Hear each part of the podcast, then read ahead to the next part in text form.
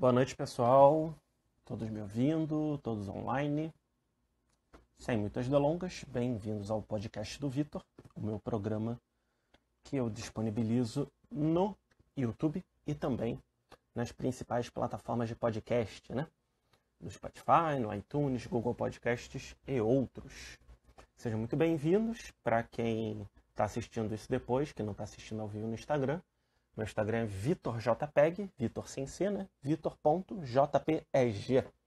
Então sejam muito bem-vindos. Tem pessoal aqui que já começou a entrar. Só estou esperando a Gabriela entrar para a gente começar aqui a nossa entrevista, beleza? Enquanto isso, vocês vão me avisando se o som tá bom, se vocês estão conseguindo ouvir ou não. E está tudo certo para a gente poder começar. Hoje é um tema bem especial. Eu vou falar com, com a doutora Gabriela, né, que é psicóloga, vou falar com a respeito de temperamentos, né, do, do conceito de temperamentos e como a gente pode usar esse conceito para melhorar as nossas relações, né? Os nossos relacionamentos.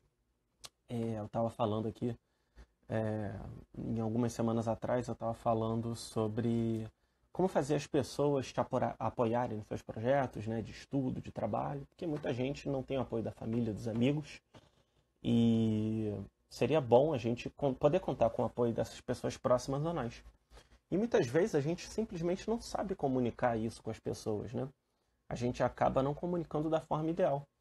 Então, às vezes as pessoas não nos apoiam, não conseguem entender o que a gente está pensando, o que a gente está fazendo, justamente porque não sabem é, como, como a gente pode fazer aquilo, a gente não consegue falar com eles direito a respeito daquele assunto, justamente pela diferença de temperamento, né? Que é uma diferença no modo de de estruturar a sua, a sua forma de vida, digamos assim, né? A doutora, quando, quando entrar, vai explicar melhor aqui pra gente a nossa diferenciação dos temperamentos, mas basicamente é isso, né? As pessoas, elas veem as coisas, é, veem o mundo de forma diferente, né? Então, quem tem o temperamento fleumático vê o mundo de uma forma, o melancólico também, né? É... Bem-vindo, Maurício. Os coléricos e os sanguíneos também, então, são formas diferentes de ver o mundo. Daqui a pouco a Gabriela vai entrar, a gente já vai poder conversar a esse respeito, beleza?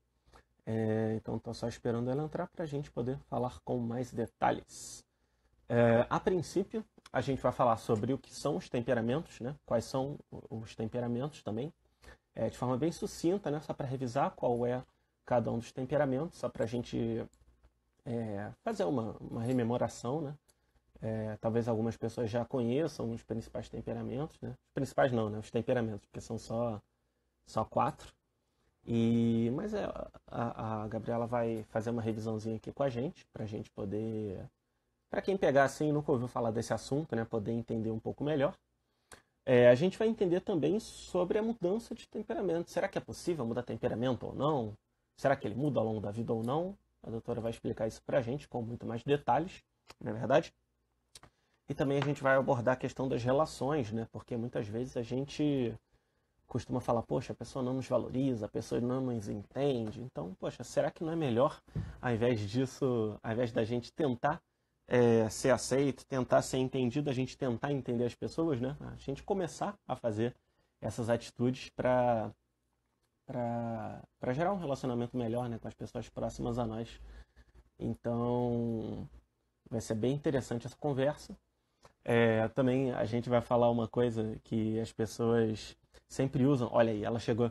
A gente vai falar porque tem gente que usa temperamento como muleta, né? Ah, eu sou grosseira assim porque eu sou colérico, sou lerdo porque eu sou fleumático. A gente vai conversar sobre isso. Vou convidar ela aqui agora. E aí a gente vai. Já mandei o convite, daqui a pouco ela aceita e entra aqui para falar com a gente.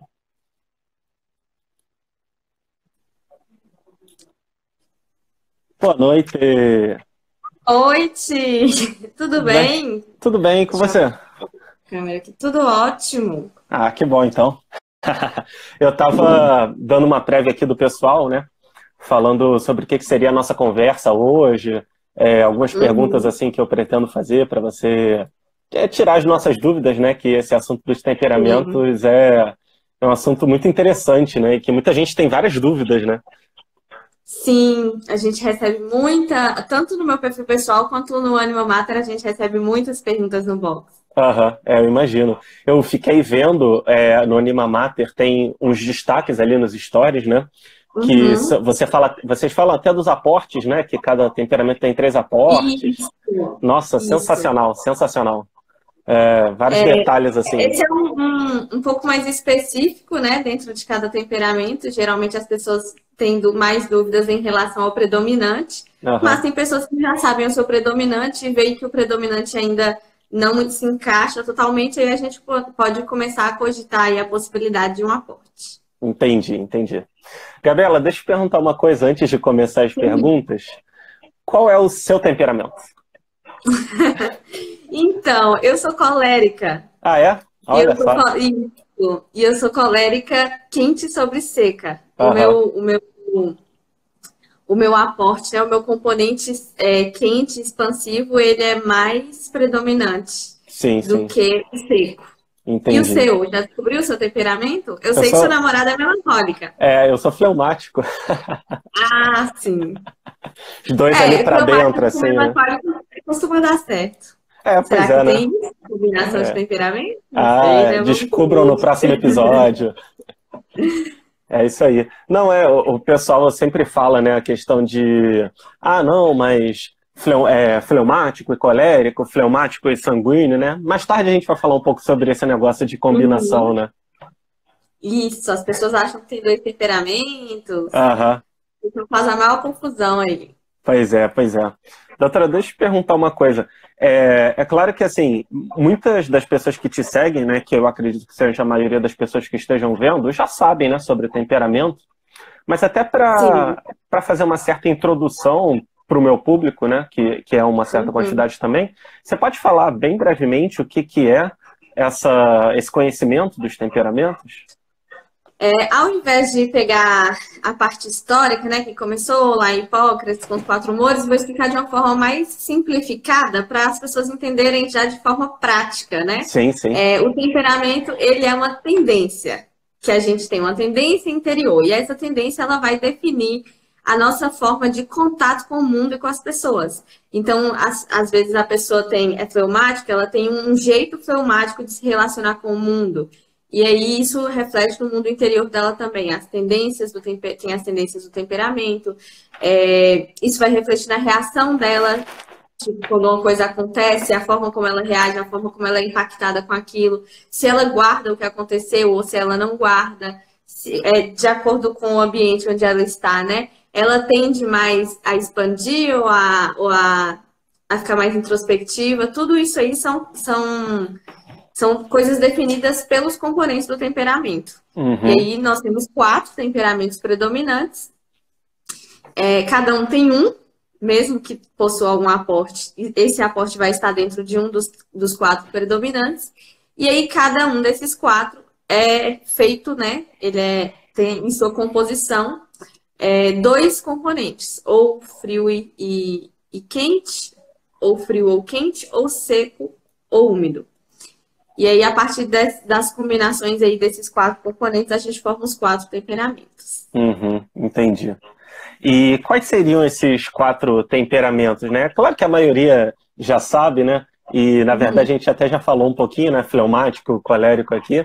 Mas, é. assim, é claro que, assim, se a gente fosse falar só sobre cada um dos temperamentos, a live ia acabar o tempo, né?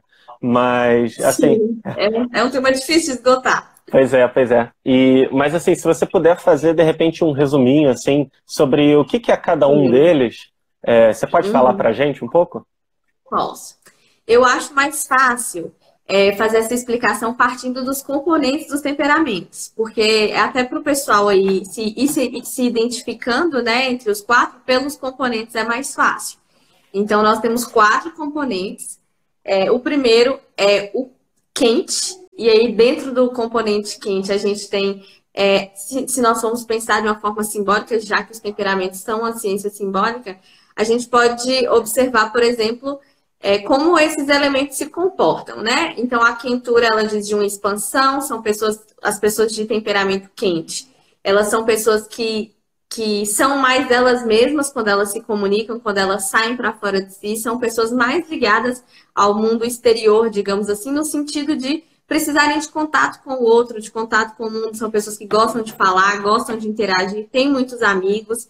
Então, essas pessoas que estão dessa forma têm o componente quente. As pessoas de componente frio, é, apesar de o componente frio não determinar o temperamento, né? Depois eu vou explicar as combinações, uhum. mas o, o, componente frio ele faz mais ou menos o que a frieza faz. É, o movimento de, de vir para, de se voltar para dentro, né? De, de introspecção. Então, a pessoa de temperamento frio, independente se for fleumático ou melancólico, é uma pessoa mais introspectiva, é uma pessoa que fala menos, que observa mais, que pensa mais antes de falar, que pondera, que não é aquela, aquela pessoa líder e que domina a conversa, que bate na mesa, grita, fala, opina. Geralmente os temperamentos frios são mais observadores e são pessoas que gostam mais é, de pensar antes de falar e não tem essa necessidade de falar que os temperamentos quentes têm. É, o terceiro componente é o componente úmido, e aí o componente úmido é das pessoas é, que é como se fosse assim, as impressões do mundo, elas entram na pessoa que tem o componente úmido e se dispersam. Ela, a, a, as impressões do mundo, elas não tomam uma estrutura dentro da pessoa. Então é como se ela não conseguisse guardar. Essa semana, eu, anteontem, eu respondi uma pergunta lá no box Uhum. Que a pessoa fala assim: ah, eu sou sanguínea, eu detesto ser trouxa porque eu perdoo muito fácil. E, e eu até falei com ela que perdoar fácil é uma dádiva, porque tem, quem, quem tem o, o, componente seco no temperamento tem mais dificuldade de perdoar. Uhum. Então a umidade é isso: a pessoa recebe uma impressão do ambiente, por exemplo, uma ofensa, e ela não vai conseguir guardar aquilo. Aquilo ali vai se dispersar. A umidade, ela é isso. É, se você joga a água no chão, a água vai se espalhar. Se você coloca ela no copo, ela toma a forma do copo. Então, é algo ajustável, é bem maleável, flexível, é influenciável, que é, que é uma característica das pessoas de temperamentos úmidos. É, e são pessoas envolventes. No caso do, da combinação do úmido com quente, ela é, ela é envolvente no sentido social mesmo. E o outro componente é o seco. O quarto e último componente é o seco. E a secura é o contrário da umidade, né? Diz de uma, uma certa resistência, uma tensão. E aí as pessoas de temperamentos secos são pessoas que guardam mais as coisas, porque ela recebe a impressão do ambiente e aquilo ali se conserva dentro dela. Então, ela, da mesma forma como se ela recebe uma ofensa, ela vai demorar para esquecer, para perdoar. Se ela recebe um favor ou alguém demonstra afeto, amor, caridade por ela, ela vai guardar aquilo com mais profundidade. as pessoas de temperamento úmido, não. Assim como se dispersa a ofensa que ela recebeu, também vai se dispersar lembranças boas, coisas que ela prometeu para os outros, e aí ela acaba esquecendo, a coisa se perde ali. Uhum. E aí, explicados os quatro componentes, tem as combinações entre esses quatro componentes. E, e aí que são os temperamentos. O sanguíneo ele é a combinação do quente com o úmido, é a pessoa que expande e não mantém, expande e dispersa. Tem o colérico, que é o meu temperamento, que é a pessoa quente e seca, ela expande, mas as impressões do mundo tomam uma forma dentro dela, as expressões do mundo se estruturam ali, são pessoas mais é, rígidas, digamos assim. É, tem o, o temperamento fleumático, que ele é frio e úmido, que é o, o oposto do, do sanguíneo, que é quente e úmido, o fleumático é frio e úmido. E aí o uhum. fleumático é a pessoa que é introspectiva e mas que não guarda, que a coisa, a impressão se dispersa, né? Ela é mais, ela é mais adaptável. Uhum. E o melancólico, que é a, a, a combinação restante, que é o temperamento das pessoas frias e secas. Então, ao mesmo tempo que é uma pessoa introspectiva, também é uma pessoa que registra. É uma pessoa mais organizada, mais rígida, né? Que apresenta um pouco mais de resistência a mudanças e, e se adapta de uma. tem um pouco mais de dificuldade em adaptação e etc. Uhum. Alguma dúvida? Se vocês tiverem alguma dúvida, pode mandar nos comentários aí que eu tô acompanhando, isso aí, eu, leio aqui, tem que tirar Isso aí, a gente vai, vai respondendo. Quer dizer, você vai respondendo as dúvidas, né? É, tá bom. Tem até uma, uma relação dos temperamentos com os elementos, né? de Aristóteles, né? Água, fogo. Você podia Exato. explicar também? Sim, é, é uma correlação simbólica. O, o temperamento sanguíneo tem o, como elemento o ar, justamente por causa dessa expansão e dessa dispersão. Né? Não, não é possível conter o ar, assim como não é possível conter um sanguíneo. O uhum. sanguíneo é uma pessoa que precisa de gente, de espaço, ela precisa de falar, ela precisa de, de estar no ambiente, né? Quando o sanguíneo está em um lugar, você sabe que ele está ali, ele não passa despercebido, é. porque ele se faz perceber mesmo. É uma pessoa que está sempre marcando a presença dela. Os olhares das pessoas, a atenção das pessoas é muito importante para o sanguíneo. Uhum. E aí, como sendo essa pessoa flexível e essa pessoa expansiva, geralmente o sanguíneo é o brincalhão da turma, é o zoeiro, é o que faz todo mundo rir, é o que todo mundo fica ali ao redor dele na diversão. Uhum. E aí tem o, o, o colérico, que é o temperamento do elemento fogo, porque é a expansão com a rigidez. É, você não consegue pegar no ar, que seria o sanguíneo, com a mesma facilidade que você pegaria no fogo. O fogo ele apresenta uma resistência, ele queima se você se aproxima demais. Então, é, ele oferece, ele oferece assim, né? Ele sai dele essa rigidez, faz parte uhum. do, do, do, temperamento de fogo, né? Do, do colérico, não ser tão, tão maleável quanto o ar. Tem o, o temperamento fleumático e o elemento de correlação simbólica do, do fleumático é a água. E aí a gente pode pensar né, no, no gelo, porque o fleumático ele é frio e úmido. Então, ele, ele toma uma, uma frieza para si que faz com que ele contraia. E é esse o movimento de introspecção do fleumático. Geralmente, fleumáticos, não sei se com você é assim, mas geralmente fleumáticos têm um senso de humor sensacional. Todo mundo começa, todo mundo ri do fleumático quando ele começa a falar. Uhum. Mas ele leva um tempo para sair de si, justamente por causa desse momento, desse movimento de introspecção. Uhum. E tem a umidade, que é uma característica em comum com o sanguíneo, que é a dispersão. Então, o fleumático fica ali entre. o fleumático fica ali entre a necessidade de, de introspecção e, e essa, essa dificuldade de estruturação dentro de si. E por fim, o melancólico, que o elemento dele é a terra.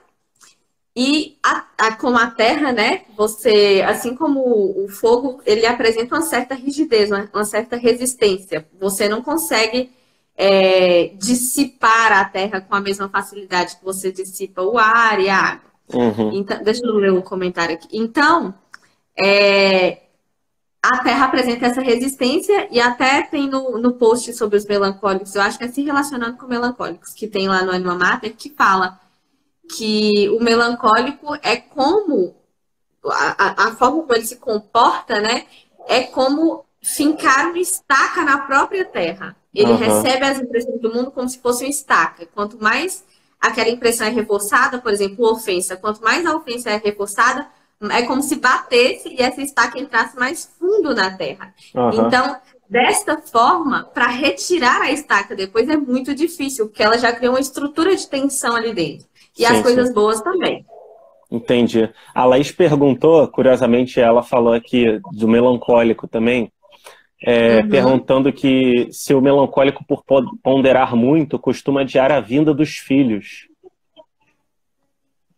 Só um minutinho, que tá. abriu aqui para tá. é, o melancólico pode adiar, sim, não só adiar a vinda dos filhos. O melancólico ele é um temperamento introspectivo, ele é um temperamento frio. Então a tendência é que ele demore um pouco mais para reagir às demandas do mundo. Pode ser essa demanda a vinda dos filhos, é começar um empreendimento, qualquer coisa, tomar uma decisão simples na vida. Ele não vai fazer isso sem esforço intelectual. Ele vai precisar pensar sobre isso, pensar sobre as possibilidades, cogitar tudo que, que for necessário para nada fugir do controle dele quando aquilo acontecer. Então, não é que a pessoa fica adiando a, algo, algo, algo na vida, mas é porque ela precisa desse tempo para ter certeza. Uhum. Os, são, os temperamentos frios, tanto fleumático quanto melancólico, são pessoas pouquíssimo impulsivas. ao passo que os temperamentos quentes são pessoas que tomam decisões de forma mais precipitada, digamos assim, porque agem muito rápido frente às demandas do ambiente. Entendi. A Manuele falou uma coisa muito legal. Minha amiga é fleumática, ela esquece das histórias que me contou e eu não. É exatamente comigo isso. A minha namorada tá vendo a live, ela pode até falar. Às vezes eu falo, pô, lá, aconteceu tal, tal coisa. Ela, pô, é a terceira vez que você me fala isso. então, é isso mesmo, né? Essa é a característica da umidade. Uhum. As coisas, como não cria estrutura, se dispersam muito fácil. Então você esquece com muita facilidade, né? Uhum. Não fica, aquilo não fica gravado, não se torna uma memória vívida. Por exemplo, eu, eu sempre dou o exemplo da viagem. É, quando, vamos supor, cada quatro pessoas, uma de cada temperamento, fazem uma viagem incrível, inesquecível, maravilhosa. Se você pedir às pessoas de temperamento seco para contar essa viagem, se pedir um colérico ou um melancólico para relatar, eles vão relatar com a mesma vivacidade emocional do dia que a viagem aconteceu. Todas essas emoções são evocadas porque as impressões ainda estão ali, muito vivas, ainda estão muito, muito conservadas. Uhum. Já o, o, o sanguíneo e o fleumático, eles gostaram igualmente da viagem. Eles ficaram igualmente felizes e eles lembram, eles têm a recordação de que foi uma viagem muito boa, mas eles não conseguem viver de novo as emoções enquanto contam. Uhum. Já os temperamentos secos conseguem. Sim, entendi. É, o Giovanni, ele queria, ele queria que você explicasse, se possível, sobre a relação entre os defeitos dominantes de cada temperamento e como eles influenciam certas doenças, como depressão, ansiedade e outras. E a, e a importância do tratamento também, que ele falou. Sim. Então, é, para quem não sabe, lá no Anima Mater, nós estamos fazendo a, a, a, série de posts sobre os defeitos dominantes de cada um dos temperamentos. A gente já liberou o post de introdução, já tem o post sobre os, os temperamentos os defeitos dominantes, tanto do colérico quanto do sanguíneo. E aí, eu não, não vou dar spoiler sobre os seguintes, mas dos que a gente já colocou, eu vou falar. O, os temperamentos que a gente já colocou até agora, que foram os quentes, né? Colérico e sanguíneo, os defeitos dominantes deles são do colérico a ira, que é que pressupõe a soberba do colérico, porque ele se ele ira-se pela necessidade de controle total, e o sanguíneo, que o defeito dominante dele é a vaidade. Então, é uma vaidade que se passa por, por uma, uma caridade, uma generosidade, mas é porque o, o sanguíneo é, deseducado, desordenado, digamos assim, ele quer o olhar das pessoas, ele quer que as pessoas se voltem para ele, que as pessoas o admirem, deem atenção a ele. Então, é, os defeitos dominantes eles têm uma ligação direta com a falta de conexão com a realidade. E os adoecedores, né, as, as, os principais prejuízos para a saúde mental, eles acontecem à medida que a pessoa se distancia dessa mesma realidade. Uhum. Então, quanto mais desordenado é um temperamento, mais riscos de doenças é, mentais aparece, porque ela é determinada pela, pela conexão com a realidade, né? No caso, uhum. a psicose é a perda total da, da conexão com a realidade. Então, no caso dos temperamentos, quanto mais próximo da realidade, quanto mais maduro e quanto mais educado seu temperamento, é, você consegue atenuar o risco de ter doenças mentais. Entendi. É, então aí quem ficou curioso para saber do melancólico do fleumático tem que seguir lá Anima Mater e esperar a postagem, né? Isso, arroba Anima Mater. Nessa sexta-feira saiu dos melancólicos. Ah, e aí depois a gente tem. A, a, o pessoal lê lá o texto, se identifica e fica chocado, né? Nossa, não acredito, eu sou assim mesmo, eu preciso mudar urgente e tal. Então, assim, não se preocupem, a gente está ajudando vocês a identificarem lá é, os defeitos dominantes, mas a gente também vai ajudar vocês a superarem essas coisas. Acompanhe a página lá que a gente tem uns projetos assim incríveis para vocês dominarem de vez esse temperamento. Uhum. Eu chutaria que o defeito dominante do fleumático é a preguiça, a lerdeza, alguma coisa assim, né? Mas uhum, vamos, vamos tá esperar. Bem por aí, tá bem, tá bem por, aí. por aí, né? E então, o do melancólico, quer fazer um chute?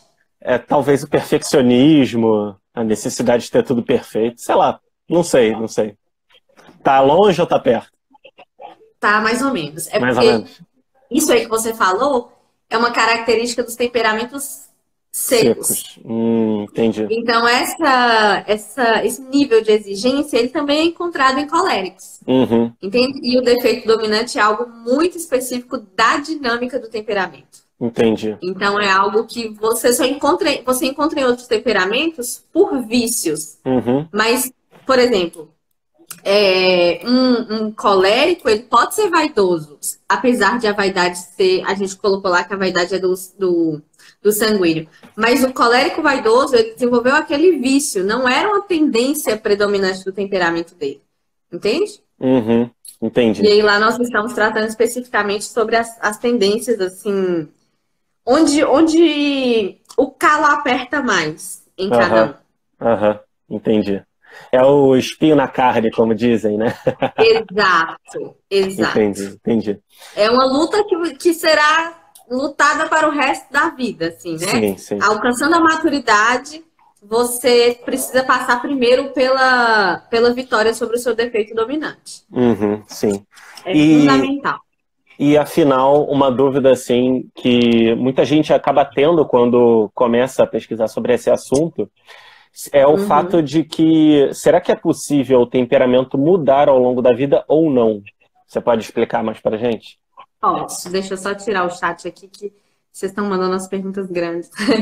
Pode é... deixar que eu vou lendo e aí eu vou falando. Tá aí bom. você falar, tá é. bom? Então, é, muita gente tem essa dúvida sobre a mudança de temperamento porque a pessoa lê lá as descrições e não se identifica. Ou se identifica com mais de uma descrição, isso também é uma dúvida muito comum. E não, o temperamento, por ser uma tendência, ela não muda, é uma tendência que nasceu com você, então ela vai morrer com você também. É, no caso né, do, do fleumático, ele tende a essa inércia, a essa preguiça. Então, é, uma, é algo que você vai lutar contra aquilo para o resto da vida. Só que não significa que você não será uma pessoa totalmente diferente quando você amadurecer. O objetivo do amadurecimento do temperamento é que você se torne, é que o seu temperamento se torne irreconhecível. À medida que você educa-se, por que, que a gente fala, costuma falar mais dos defeitos do que das qualidades dos temperamentos? Porque qualidade é um potencial. Então, o potencial é mais fácil de ser desenvolvido. Quando a gente fala sobre defeitos de um temperamento, é onde você não amadurece. É, é aquilo que te fica te segurando no amadurecimento. Então, é por isso que eu disse que para amadurecer a sua personalidade, você vai precisar vencer o defeito dominante em algum momento. Senão você não vai avançar no amadurecimento. Justamente porque é algo que você nunca vai parar de lutar contra. E aí o ideal é que você desenvolva hábitos, desenvolva virtudes que estejam ali sempre vigilantes para combater o seu defeito dominante. Uhum. Entende por quê? Justamente porque ele vai te acompanhar para sempre. É, sim. E a gente tem que continuar nessa luta diária, né, digamos assim. Exato. Torna-se menos difícil com o passar do tempo, porque você lida com essa tendência desde o dia que você nasceu. Então, você vai pegando, à medida que você vai desenvolvendo as, as, as técnicas, as virtudes, a ordem interior, você vai conseguindo adquirir hum, é, com mais facilidade os mecanismos de contenção das suas tendências. Uhum. Então, acaba que vai se tornando menos difícil ao longo da vida. Mas, sem dúvida alguma, sem vencer o defeito dominante, você não amadurece. Você Sim. vai precisar lutar contra ele até o fim da vida, pelas virtudes, claro, para que é, a sua personalidade sobressaia em relação ao seu temperamento. Sim. Porque o que, o que deixa com que as pessoas estagn, fiquem estagnadas na, no processo de amadurecimento é justamente o apego que elas têm com o defeito dominante. Uhum, entendi. É, e às vezes a gente tem um pouco esse pensamento, né? Ah, eu sou lerdo porque eu sou fleumático, digamos assim. Mas, de é, justificar. Isso, isso. E eu já ouvi falar na história, né? Não sei se o pessoal do público é todo mundo católico, imagino que tem outras religiões também. Mas existe uhum. um santo na Igreja Católica que, se eu não me engano, é Santo Afonso. Acho que foi o Santo Afonso. Que uhum. ele era colérico, né? E ele era um homem muito irado antes da conversão. E ele chegou um momento na vida dele em que ele tinha se tornado uma pessoa tão calma, tão serena, que as pessoas achavam que ele era fleumático. Só que, na verdade, Exato. ele conseguiu dominar esse problema da ira. Dizem, dizem até, tem uma lenda, né?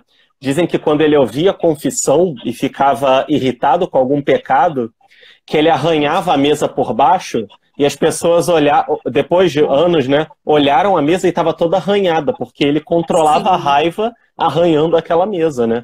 Ou seja, ele conseguiu Exato. fazer a personalidade dele sobressair ao, à tendência natural dele, né? Então... Exatamente. Esse é um exemplo perfeito de um colérico que dominou seu temperamento. Uhum. Quando você é colérico, no caso, vou, vou, usar o exemplo específico do colérico, porque você falou de Santo Inácio. Sim, sim. O colérico, vamos pensar no, no componente do, do temperamento colérico. O colérico, isso, corrigiram aqui, é São, São Francisco, Francisco de Sales, isso, valeu, cara. É, o, o, os componentes do temperamento colérico são quais? São quente e seco. E aí, do outro lado, né, quando a gente pensa nos quadrantes, do, do lado oposto, do inverso do colérico, está o fleumático, que ele é o contrário do quente, que é o frio, e o contrário do seco, que é o úmido. Então, é, conhecendo, por que é importante conhecer os componentes? Conhecendo os componentes, você vai saber onde você vai atacar. Então, se você é quente, fala demais, interrompe as pessoas, grita, do, quer dominar sempre as conversas, você vai o, o movimento interior que você vai fazer para abrandar a sua quentura, a quentura do seu temperamento, é justamente o movimento frio, que é natural para os temperamentos frios, que é de se calar, ouvir mais, pensar antes de falar e etc. E aí, no caso do, do continuando né, no colérico, o outro componente é o seco, que é o componente da rigidez, que é o componente da exigência, é, o, o, componente oposto é o úmido, que é o caso dos sanguíneos e fleumáticos, que são úmidos. Então, quando o colérico quer dominar a secura do seu temperamento, quer superar essa secura, ele tem que buscar o quê? Adaptação, ele tem que buscar ser mais flexível é, na própria vida. E aí ele está dominando o seu temperamento se baseando nos componentes opostos. É por isso que quando o colérico é educado, ele é confundido com o fleumático, porque ele, ele se condicionou àqueles componentes que não eram do seu temperamento. Uhum. É, talvez explique um pouco, a, o Ítalo ele é fleumático, né? Mas às vezes Sim. ele falando nas lives, energético, meio bravo assim, às vezes parece colérico, né? É engraçado que é o Exato. caminho inverso, né? Exato. Legal, legal. É, muitas pessoas perguntam se, inclusive os fleumáticos, porque tem um post aqui no meu Instagram que é dicas para cada um dos temperamentos. E lá nas dicas do, do fleumático tem falando para os fleumáticos reagirem voluntariamente de forma mais rápida e enérgica. Uhum. E aí uma pessoa uma vez mandou assim, ah, mas se eu é, reagir de forma enérgica, eu vou estar sendo falsa comigo, porque a minha tendência é reagir devagar, a minha tendência, né, assim, querendo é, usar o próprio temperamento como muleta. E aí o que eu falei para ela foi justamente isso, no sentido de qual é o problema de você se contrariar. Exato. É, Renan deu um exemplo aqui maravilhoso de colérico. Doutor Paulo Pacheco. Quem olha para Doutor Pacheco e fala que ele é colérico? O cara é, é, é tranquilo, é manso, é amoroso, é carinhoso. Então, educando o temperamento, educando as tendências, você consegue se tornar alguém diferente de daquela pessoa que reage, daquela pessoa que reage primeiro em você. Ou seja, diferente da sua tendência, porque a nossa a, nossa vontade é de nos deixar dominar. Se nós formos olhar para o temperamento puro, que seria o das crianças, digamos assim, de modo que a personalidade ainda não está desenvolvida para para conter as tendências do temperamento. Então, elas reagem meio que instintivamente de acordo com as próprias tendências, né? Uhum. É, são as crianças que fazem o que querem. E, e, é muito ruim fazer o que quer, porque as crianças, elas dependem dos outros para tudo, elas não servem a ninguém, é, elas são demandadoras. Então, o que vai, o que vai amadurecer é quando você para de ser um demandador do mundo, você para de esperar tudo das pessoas e começa a oferecer, começa a servir. Se a sua tendência é irar, você começa a se conter. Se sua tendência é dispersar, você começa a estruturar. Então é aí que a gente vai crescendo e acordando para a vida. Sim. É, tem até um, uma questão assim, muito interessante. Foi até um, tem até um texto que eu falei, né? Sobre São Pedro, que ele é sanguíneo, né?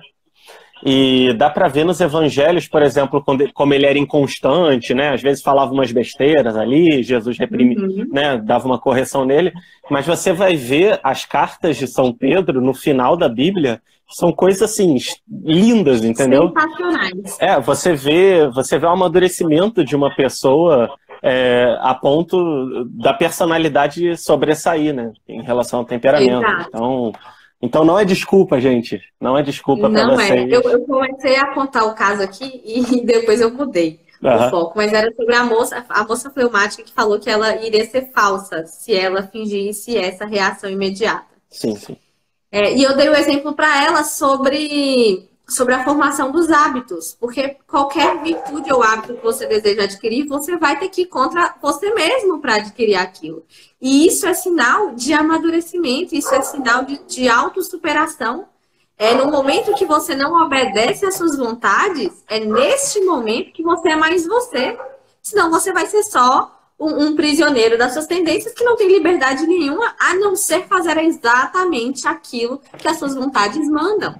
Sim. Né? Eu falei com ela, quando você dá a, a esmola para o mendigo na rua, você está sendo falsa com você mesma só porque você queria usar seu dinheiro consigo? Hum. Quando você acorda 5 e meia da manhã ao invés de acordar 11, porque você tem que cumprir suas obrigações, você está sendo falsa consigo mesma só porque você queria dormir até mais tarde? Sabe, assim, é o peso das coisas. Sim, sim. É, é, a gente acabou adiantando um pouco o assunto que era esse negócio de dar desculpa para não amadurecer, né? É, é uhum. aquilo que o Padre Paulo sempre fala, a questão da concupiscência da carne, né? Buscar o prazer e fugir da dor, buscar o prazer e fugir da dor. A gente acaba ficando nessa e acaba não não buscando um amadurecimento, né? Não buscando as coisas do alto, digamos assim, né? Uhum. Que, que, que seria essa questão de, dos hábitos e do convívio, e de buscar as virtudes e tudo mais, né? Uhum.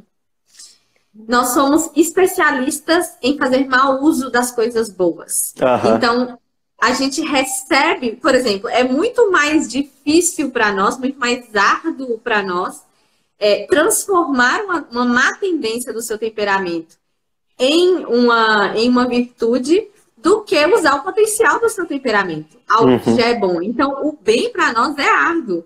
Se nós não é, aceitarmos a luta e a gente viver sempre pela, pela lei do menor esforço, como vivem as crianças, como eu já, já disse aqui, a gente não amadurece nunca. Porque com, com o desenvolvimento da personalidade, mesmo que você ainda seja imaturo, você sempre vai encontrar uma justificativa para continuar como você está. E até mesmo pela nossa cultura, hoje todo mundo diz que tá bom demais do jeito que você tá, que não precisa melhorar, que todo mundo tem que te aceitar do jeito que você uhum. é, que tá tudo bem você ficar do jeito que você está, que tá tudo bem você aceitar o seu corpo do jeito que ele está. Ou seja, é um, um uma, uma mensagem de pode ficar parado, de não uhum. precisa evoluir, pode continuar do jeito que você tá. Só que isso não leva ninguém ao amadurecimento. Mas isso reúne pessoas que não querem amadurecer. Uhum. Então, essas pessoas que vivem de dar desculpas, elas se reúnem e fortalecem suas desculpas entre si. E nunca evoluem, nunca desenvolvem, nunca superam seu temperamento. Uhum. Ao passo que, para que você encare a luta dos, dos seus defeitos, da, das, das más tendências do seu temperamento, você precisa passar por cima disso e entender que o principal prejudicado em continuar como está é você. Uhum, exatamente. É, e parece que essas pessoas se juntam em grupos, até às vezes até elas não sabem o mal que isso causa, né? Às vezes elas fazem realmente né, de boa intenção, mas acaba que é elas. Dói, né, Vitor? Dói, mudar dói. Mudar dói. Então, é, não é nem por mal, é por. É por por desconforto. Quando é incrível, quando você vê alguém com temperamento educado, Renan deu o exemplo aqui do Dr. Paulo Pacheco, que é um colérico que não, não é possível reconhecer a uhum. ira nele. Quando uma pessoa tem um temperamento educado, é a, a, a personalidade dessa pessoa evoca em nós alguma coisa superior. Uhum. Você se sente cobrado por uma personalidade bem formada quando você entra em contato com ela. Sim. Entende? As virtudes daquela pessoa te lembram onde na sua vida falta virtude. Uhum. Então, por isso que é muito fácil inventar desculpas, porque você ameniza a sua própria responsabilidade. Uhum. É por aí, né? É como se você se juntasse com as pessoas e cada um cavasse o buraco mais fundo para outra, né? E vocês entrarem, as pessoas todas entrando num ciclo vicioso e indo cada vez mais para baixo, né?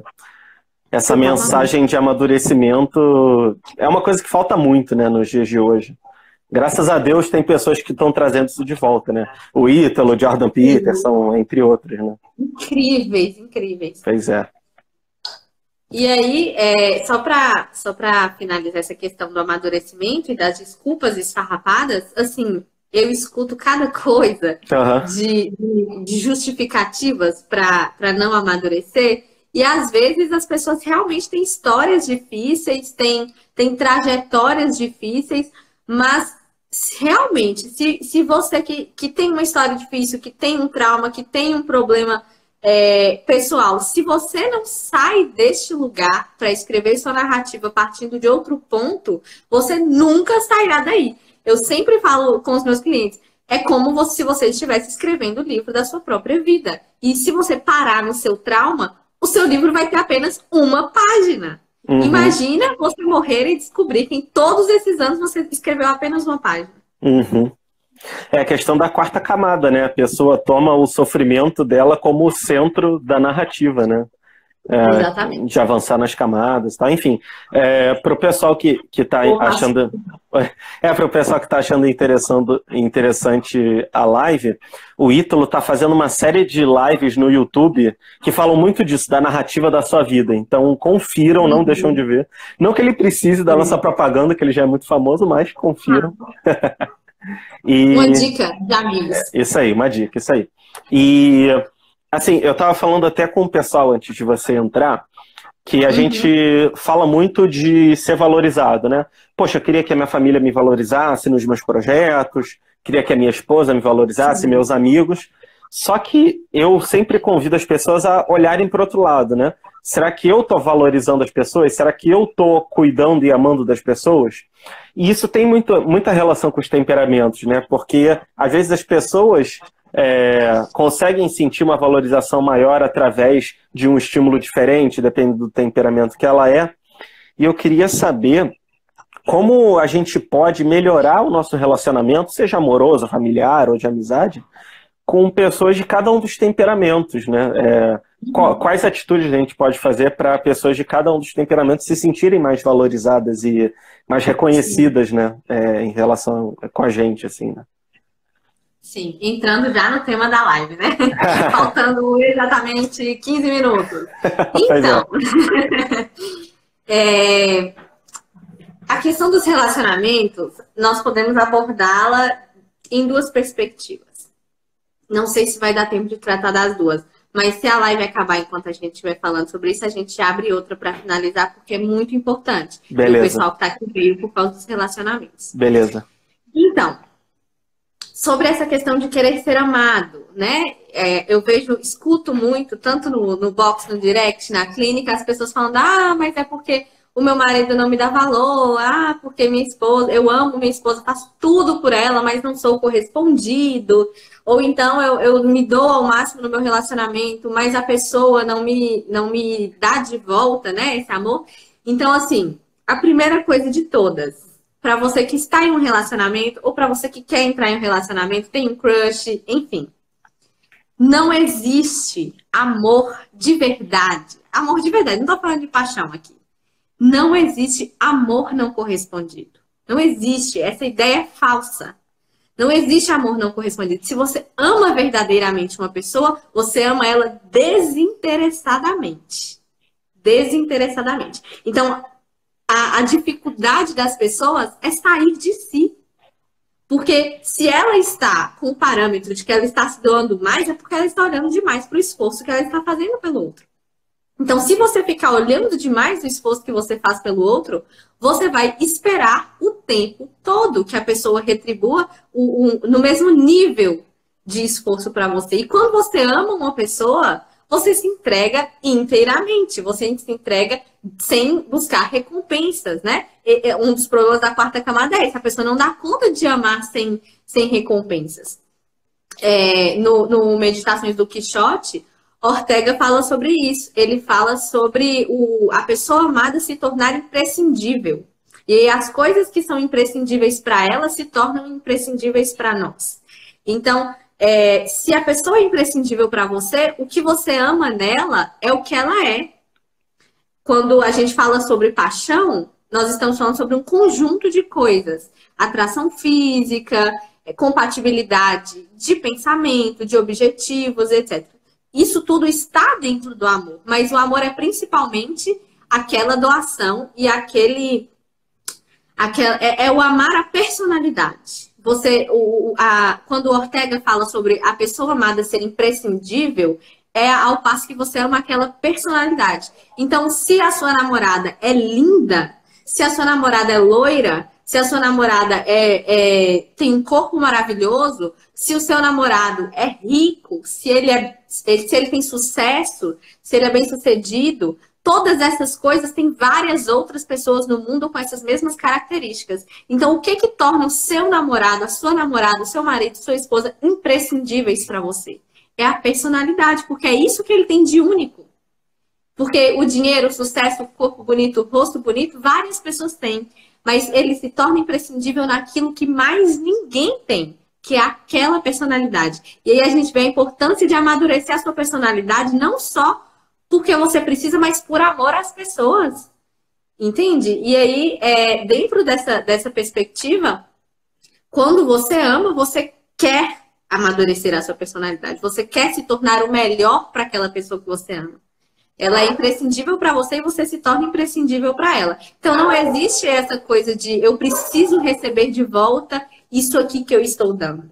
Não, você ama desinteressadamente. É claro que é maravilhoso quando você é correspondido. É, é, ótimo quando o amor é correspondido. Mas o amor será correspondido à medida que você se doar desinteressadamente. Entende? Porque se a outra pessoa também recebe ou também te dá amor, esperando algo em troca, esse amor ainda não é maduro. Uhum. Sim. Tentei resumir aqui para a gente passar para os quatro temperamentos. Não, se você quiser falar mais, pô, eu tô, tô pasmo aqui, gostando de ouvir, se quiser. E se você topar, a gente abre de novo a live depois vamos, e, vamos e continua numa segunda. Vamos abrir. É, só para introduzir, então, essa questão de para tratar de cada um dos temperamentos, eu estava pensando em uma forma mais fácil, mais simples. Perguntaram se tem como deixar a live salva. Ah, beleza. Eu sempre deixo normal essa live salva para as pessoas, então.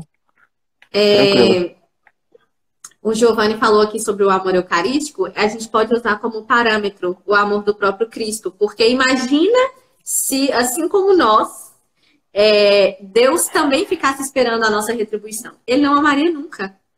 Porque a gente nunca retribui. Sim. Então, o amor desinteressado é isso. É você apenas dar. E dar primeiro. Não ficar esperando que o outro entregue. Doa-se inteiramente, ame, doa primeiro. E aí você vai ver o que é o amor. Porque quando você sente este amor de outra pessoa, você não consegue resistir à necessidade de devolver este amor. Uhum. Entende? Então aí você vai ser amado de volta sem ter buscado esta retribuição. Sim. Enfim, voltando aqui. Deixa só é... abrir um parêntese. Vou pode abrir falar, um parêntese bem assim, coisas que eu vejo, né? Às vezes a gente vê um, um, uns meninos assim mais novos, assim, é, falando, poxa, eu amo a fulaninha, mas ela me bota na friend zone, ela não me ama de volta, né? E isso é muito comum, né, entre o pessoal mais adolescente e tudo mais. Mas é nessas horas que a pessoa não é correspondida que você vê que ele não ama mesmo, porque assim, ele cobra, é, ele cobra da pessoa como se ele fosse um cara super bom e merecesse imediatamente o amor da pessoa de volta, né? É muito é aquela isso, né? história do ninguém te deve nada. Se uhum. ninguém te deve nada, imagina amor ou paixão, que, que que é algo tão valioso e tão pessoal. Sim. Né? Sim. O fato de você gostar de alguém não, não obriga ninguém a nada. Sim, sim. Pelo contrário, quem, se você gosta de alguém, você que lute para merecer essa pessoa. E lute amando ela primeiro. Uh -huh. Amando ela primeiro. Uh -huh. No caso dos homens, sendo um homem de verdade para essa mulher, e no caso das mulheres, sendo uma mulher de verdade para esse homem. Porque homens e mulheres de verdade sabem amar, E se o seu parceiro ainda não é um homem de verdade, ainda não é uma mulher de verdade, se você for, você consegue puxar ele para isso. Uhum. É o que Chesterton dizia, né? Que uma das coisas que a, que a história da Bela e a Fera ensina pra gente é que certas pessoas elas precisam ser amadas primeiro para depois tornarem-se amáveis, né? Então Sim. acaba sendo isso, né? Sim, é sempre ter a disposição do amor. Porque. E, e não confundir esse amor com o quentinho no coração da paixão. Porque o que a gente está falando aqui é de um amor maduro, é de um amor de doação, é de um amor de sacrifício. Se você ainda espera que a pessoa te, te devolva este amor bem característico da paixão, que é do carinho, do afeto, do, do fazer alguma coisa para você, de te reconhecer, te parabenizar e tudo, toda essa validação que a quarta camada traz, se você sente necessidade disso, saiba que dificilmente você vai conseguir chegar até alguém e se doar completamente num amor sacrificial. sacrificial. Uhum. Porque o amor de sacrifício, ele precisa de desinteresse. Uhum. Ele é, é um desinteresse não no sentido de que você não se interessa pela pessoa, mas é de que você não espera nada em troca. Sim, sim. É um amor abnegado, né? Como o pessoal que quer usar palavras bonitas fala, né? Isso, exatamente. Pra... E não só abnegado, obstinado. Uhum. Porque à medida que você começa a se sacrificar e a se doar para o outro, você começa a sentir em você mesmo a dificuldade que é amar. Sim. Então, se você não insiste, automaticamente você volta para trás esse amor perde qualidade. Entende? Porque a tendência, por exemplo, por que, que as pessoas se separam e se divorciam tanto? Porque elas entram no relacionamento dispostas a amar e, e, prometem isso diante da sociedade de Deus. E quando chega a hora do sacrifício, quando chega a hora do fleumático lidar com a umidade, com, com a, a rigidez do, do, melancólico, ou do sanguíneo lidar com a, com a rigidez do colérico, por aí vai, as pessoas simplesmente pulam fora, porque não querem se sacrificar. Então, é, é, esse, esse tipo de amor sem sacrifício, ele não existe. Ele não existe. Isso se chama paixão, isso se chama quentinho no coração, o nome que você quiser dar. Não é amor, porque o amor implica sacrifício. Uhum. É, Para quem tiver interesse nesse assunto, tem um livro muito, muito bom do C.S. Lewis, que se chama Os Quatro Amores que ele fala né, da afeição, da amizade, da paixão e da, da caridade, né, desse amor que a gente está falando uhum. aqui, né, que é mais desinteressado, né. Que é, fica a Sim. recomendação aí para o pessoal. Excelente livro, excelente livro. É. Para entender, é, Lewis é muito bom, né, mas para entender o, os quatro amores, esse livro é muito esclarecedor porque a linguagem é muito, é muito tranquila, mesmo para é. quem, quem não tem muito hábito de leitura. É, como eu ele... acredito que seja o caso dos seus seguidores. É, pois é, né? É uma galera mais nova, assim, então que está começando, mas é isso aí. A gente, eles vão. Com certeza eles vão, vão gostar. Gabriela, deixa, deixa eu te falar uma coisa. Está faltando cinco minutos. Vamos então fechar a live e começar mais uma, que aí você continua ah. desse, desse, assunto de cada um dos temperamentos, Vamos. beleza? Sim. Pessoal. É, não esquece de salvar a live. Não, pode deixar. Pessoal, não saiam daqui, eu vou abrir outra, vou chamar a Gabriela e a gente vai continuar o assunto, tá? Então fiquem aqui e retornem. Até daqui a um minutinho. Valeu, pessoal. Esperem aqui, tá bom? Os Obrigada quatro... pra você até aqui.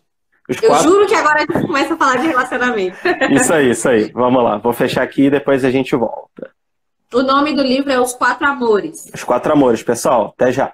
Estamos com a nossa conexão. Vamos para a segunda parte da nossa live sobre temperamentos e relacionamentos. A gente tinha falado um pouco sobre cada um dos temperamentos. A gente falou um pouquinho sobre as pessoas que usam a desculpa do temperamento para não amadurecer, né, de forma parecida até com o que falam sobre os signos e tudo mais.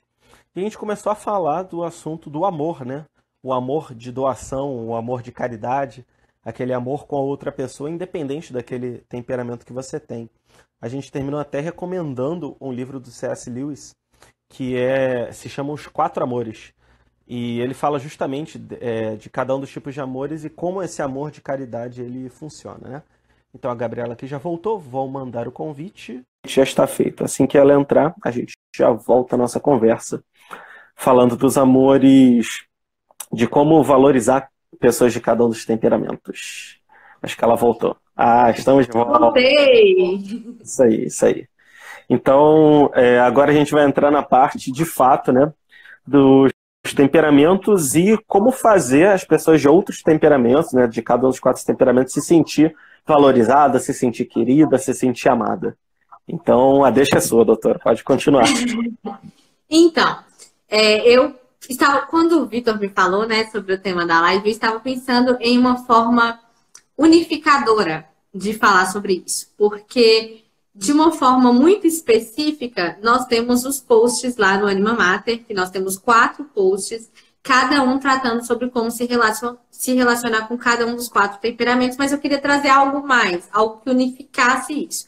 Então, eu vou falar é, de forma de forma específica sobre cada um dos quatro, mas vou unificar isso para que vocês entendam com um pouco mais de profundidade de que, que se trata a questão dos relacionamentos. Porque eu percebo que o meu box do, do, do Instagram é sobre relacionamentos. As pessoas querem saber como se relacionar com as pessoas de cada um dos temperamentos.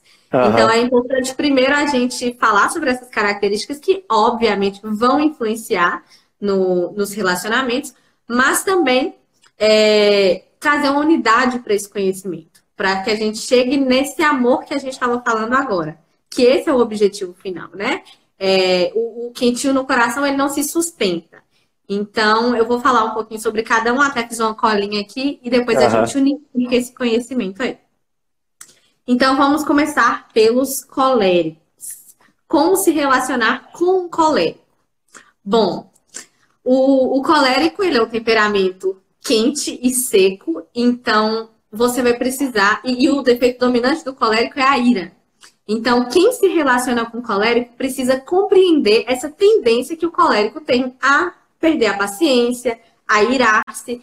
E quando você compreende que essa é uma dificuldade para a pessoa que você ama, você consegue com mais justiça tratar essa mesma pessoa que você diz amar porque o objetivo do amor é que os dois amadureçam juntos, né? Você não vai começar a namorar e casar com uma pessoa que você pretende amadurecer e deixar ela para trás.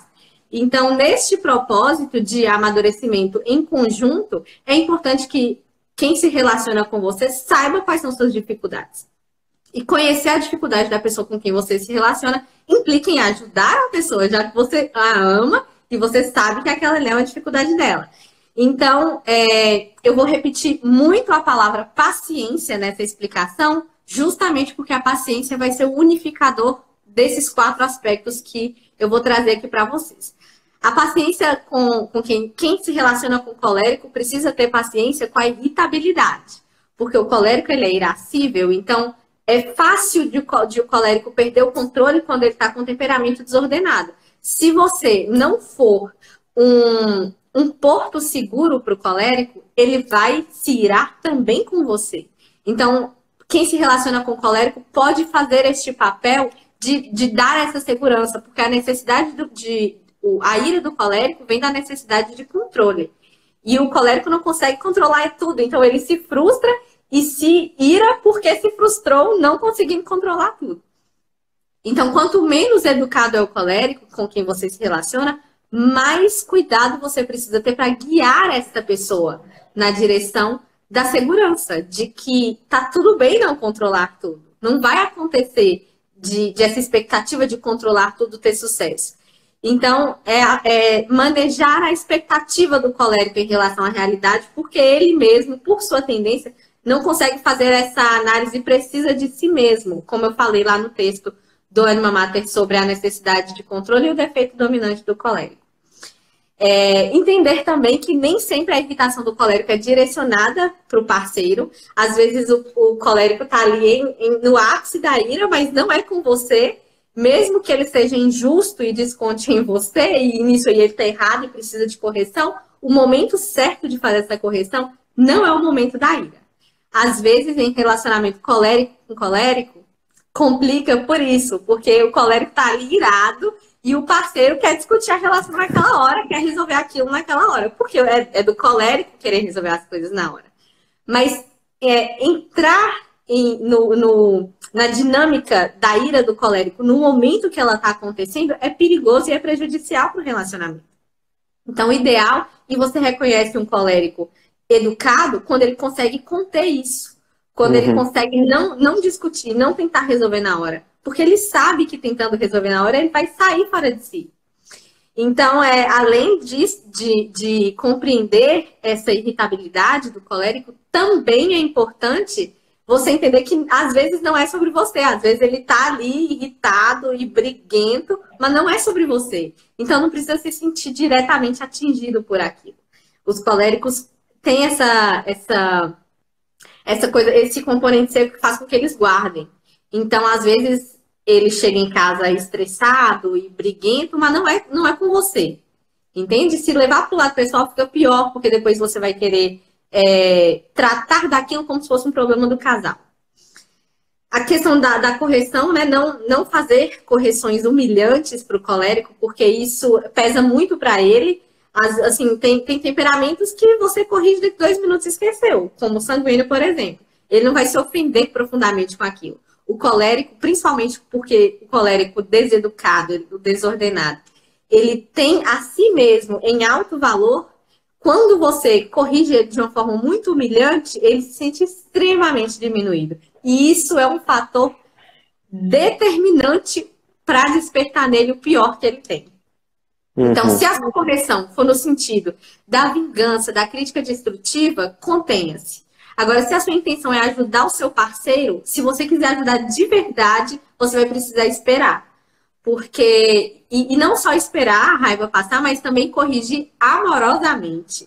Não espere a oportunidade de corrigir para colocar a sua raiva para fora. Porque você não vai, não vai alcançar objetivo nenhum com isso. Nem de melhoria do seu parceiro, nem de melhoria do relacionamento. Vai estragar as duas coisas. Ao contrário, né? Vai estragar, porque o seu parceiro não vai aceitar sua crítica porque ela foi humilhante e, e o colérico orgulhoso ele vai considerar que se ele mudar com a sua crítica ele vai estar aceitando o que naquilo que você diminuiu. Então dificilmente você vai conseguir é, êxito confrontando um colérico, entende? Uhum. Mas já os coléricos educados você consegue é, convencê-lo, o colérico também, processo de, de, superação do temperamento, você consegue convencê-lo racionalmente. Os coléricos são bem racionais, bem práticos, objetivos.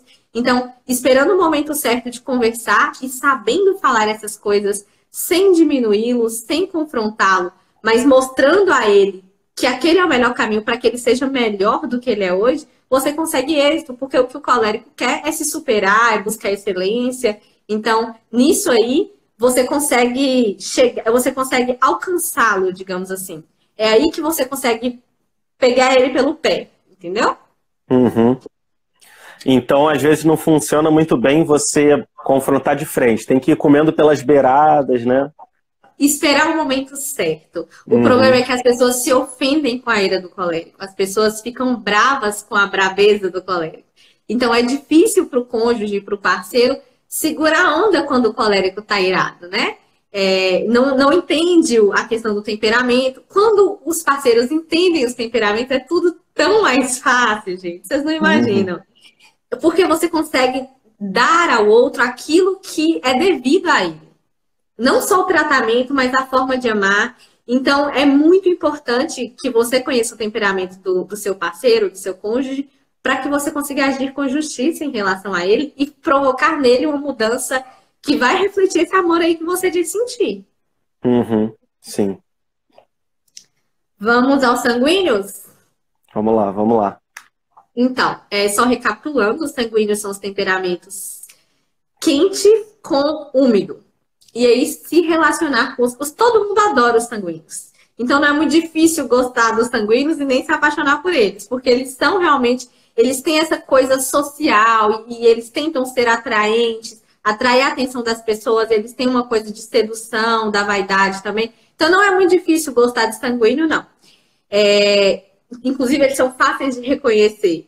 Uhum. Mas se relacionar com sanguíneo tem dificuldades. E aí, os, quem, quem é parceiro de um sanguíneo precisa saber manejar o defeito dominante dessa pessoa para ajudá-la a superar esse defeito, né? é, o, o, o aspecto que eu trouxe da paciência do colérico era a paciência com a irritabilidade. Com o sanguíneo, é preciso ter paciência com a inconstância, que é característica do temperamento do, do componente úmido. É paciência com essa dispersão, porque relacionamento pressupõe estabilidade, pressupõe segurança emocional. E os temperamentos úmidos têm dificuldade porque são flexíveis demais, são dispersos, né? Então, a educação do temperamento sanguíneo, ela tem que ir na direção da constância e da, e da, da estruturação interior. Então, você precisa ajudar, você que se relaciona com o sanguíneo, precisa ajudá-lo nesse sentido. É, o E ter paciência também com a quentura do temperamento sanguíneo, porque eles são muito expansivos. Eu acho os sanguíneos ainda mais expansivos do que os coléricos. Então, é uma pessoa que fala muito, é uma pessoa que expressa muito. O sanguíneo é quando ele está apaixonado. Todo mundo, quando está apaixonado, fica meio besta. Mas o sanguíneo, quando está apaixonado, ele demonstra de uma forma muito evidente. Se é, se é esse sanguíneo clássico e deseducado, ele não faz questão de esconder. É, o, o colérico é um pouco assim também, porque ele é direto, então ele demonstra interesse de forma clara mas o sanguíneo, é, por exemplo, dentro, já dentro de um relacionamento, né, depois do processo lá da conquista, o sanguíneo é uma pessoa que expressa os seus sentimentos com muita frequência. Então, se você tem, namora com sanguíneo ou com a sanguínea, mas você é de um temperamento frio, saiba que você vai precisar se habituar a se expressar. Porque o sanguíneo já se expressa muito. E, e, a comunicação é uma necessidade para o sanguíneo. Então você vai ter que se adaptar a essa necessidade dele, correspondendo a esse carinho, a, essa, a esse afeto verbal que o sanguíneo precisa. Então, se você quer, é, digamos, se você quer suprir um sanguíneo na sua necessidade de afeto, você vai precisar demonstrar. Claro que não só com palavras, com atitudes também, mas para o sanguíneo é importante ouvir. Ouvir, ser ouvido. O sanguíneo adora. Eu, eu já abri há um tempo atrás aí as caixinhas de relacionamentos. E aí cada pessoa de cada temperamento falava lá como que ela é conquistada. Uhum. Sanguíneos, é, é, a dúvida era, né? Como conquistar os sanguíneos? Os sanguíneos falavam, era uma unanimidade. Eu preciso de alguém que me escute, que escute as histórias, que se divirta com elas. Entende? O sanguíneo ele precisa de atenção. Então, se você namora com sanguíneo, se você tem um relacionamento com sanguíneo, você é de um temperamento é, frio, mais introspectivo, você vai precisar fazer esse esforço pelo sanguíneo que você ama. Porque ele precisa dessa, dessa expressão. É claro que ele também pode ser compreensivo com você, com a sua introspecção, entender que não é próprio do seu temperamento falar e etc. Aí é um, é um trabalho pelas duas vias, né?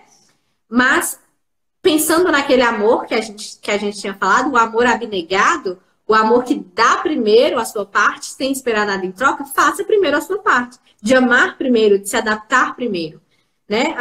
às necessidades do sanguíneo. Então, é escutá-lo, expressar-se, porque o sanguíneo também precisa ouvir. O sanguíneo tem uma dificuldade muito grande com parceiros controladores, porque o sanguíneo precisa dessa liberdade, ele precisa de espaço, ele precisa de ter muitos amigos. Então, geralmente, parceiros ciumentos, possessivos, prendem o sanguíneo e aí ele não consegue caminhar no mundo, o mundo se torna inseguro para ele. E para as mulheres isso ainda é mais difícil, porque a mulher precisa da segurança que o homem passa para ela.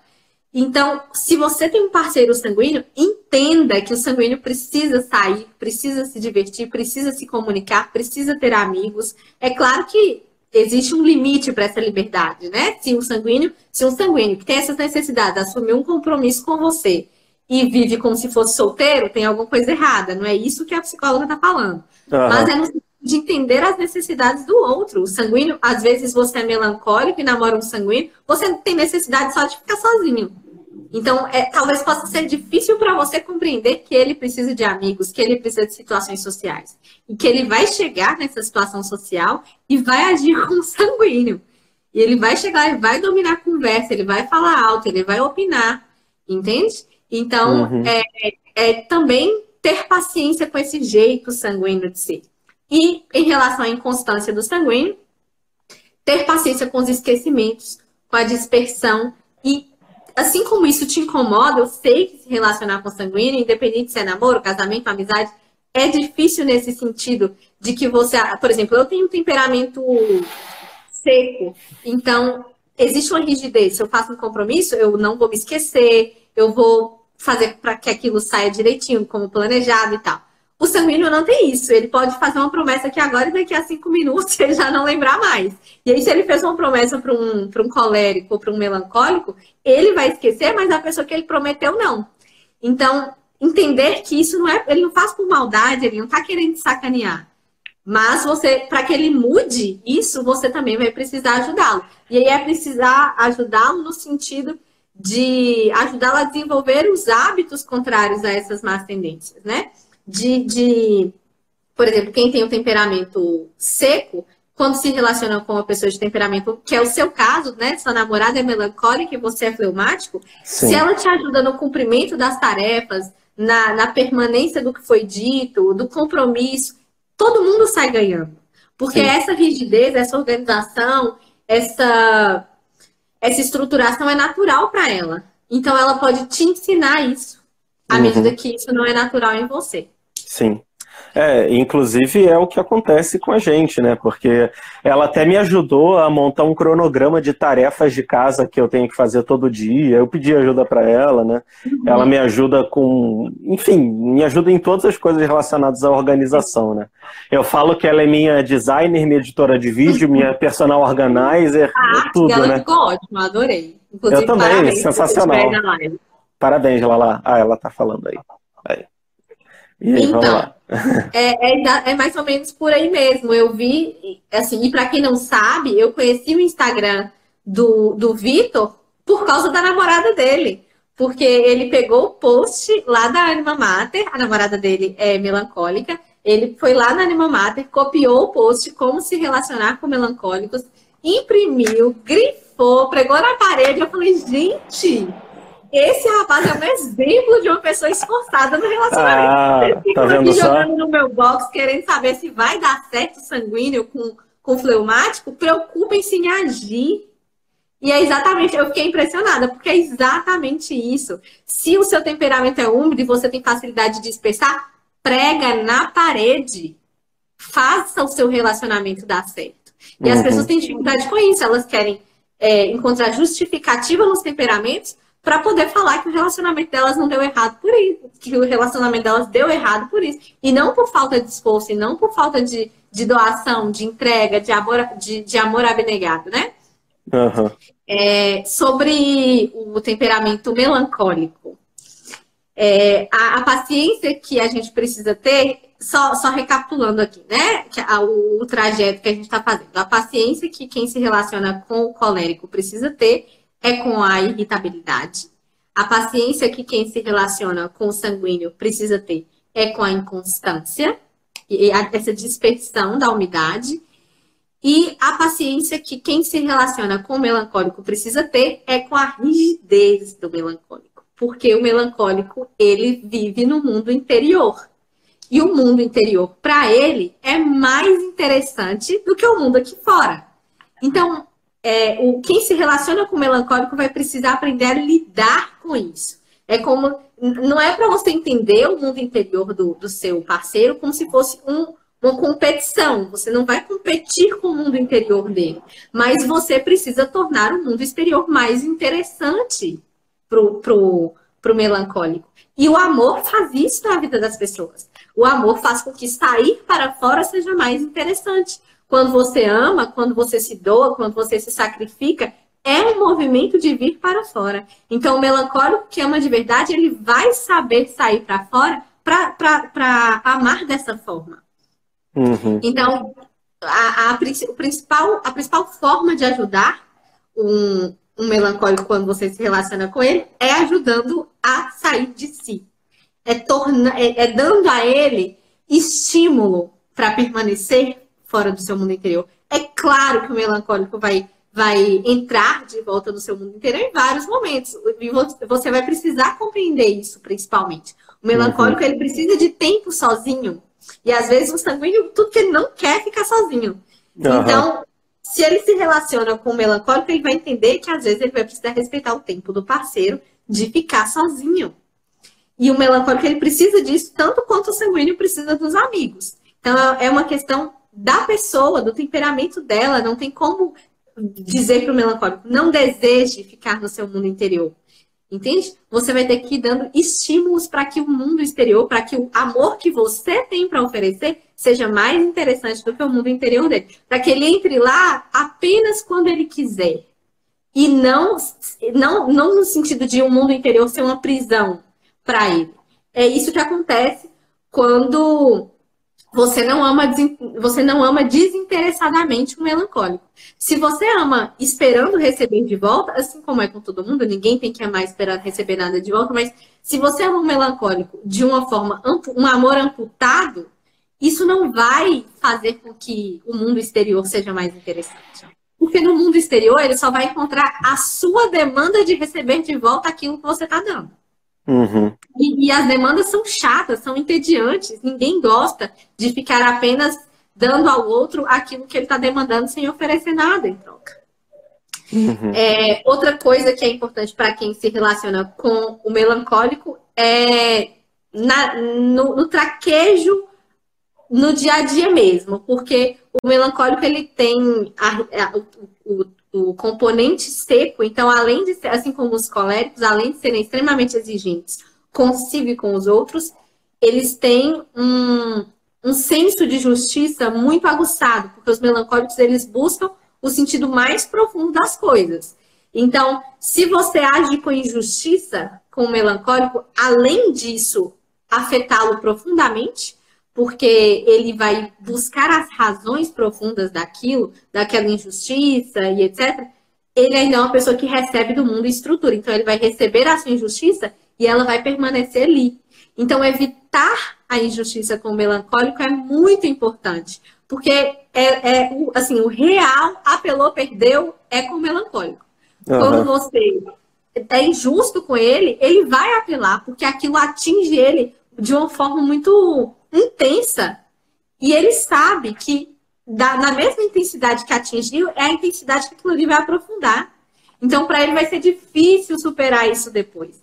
Então, evitar ao máximo é, ser injusto e, e, e, lidar com o melancólico, tentar sempre lidar com o melancólico, trazendo ele para fora. É, é importante que que o melancólico não fique ocioso, que o melancólico não fique é, devaneando muito no seu mundo interior. Porque isso faz com que ele, ele entre cada vez mais, ele, ele ceda cada vez mais a, a tendência de, de introspecção.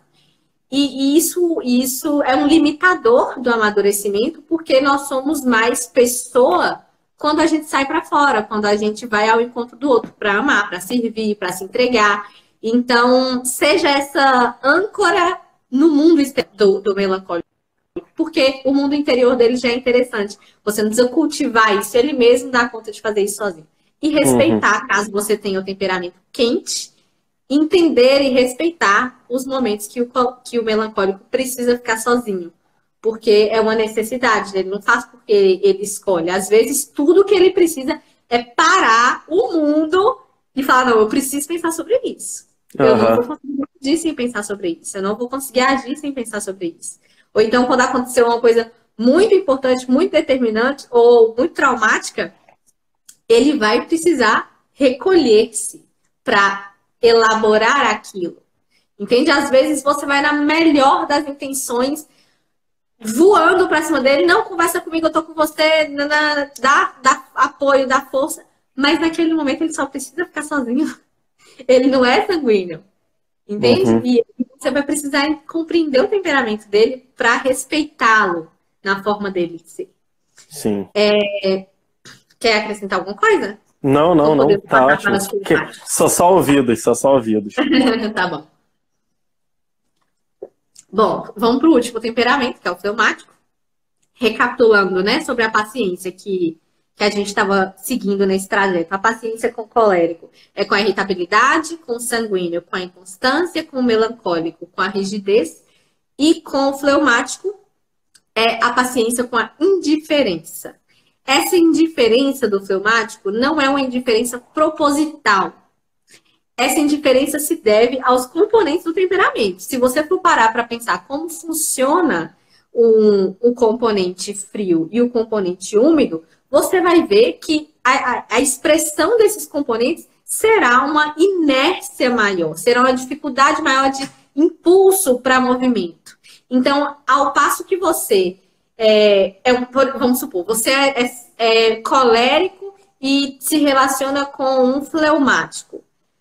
Tudo, todos os seus componentes são contrários ao componente do seu parceiro. Então, você é ativo, enérgico, você tem mais facilidade para colocar metas, você tem mais facilidade para para mais obstinação para buscar seus objetivos. O fleuma, isso para o fleumático é mais difícil. Então, e a gente não pode ver as combinações de temperamento do tipo, ah, se eu sou contrário, se meus componentes são contrários ao fleumático, então não posso me relacionar com o fleumático. Não. Se os seus componentes forem contrários ao fleumático, você vai ajudar vai ajudar a ele naquilo que é natural para você. Entende? Uhum. Porque o movimento pessoal dele de superação do temperamento já vai ser fazer algo parecido com o que é natural em você. Uhum. Entende? Mas você lida com as suas tendências desde que você nasceu. Então você já sabe como controlá-las, como domá-las. Por que não explicar isso para a pessoa que você ama, já que você a ama, não é mesmo? Uhum. Então, quem se relaciona com o fleumático precisa ter essa paciência, com essa indiferença, com esse ritmo do fleumático, que é mais contido mesmo, não é por mal ele, a coisa acontece, ele não é impactado imediatamente.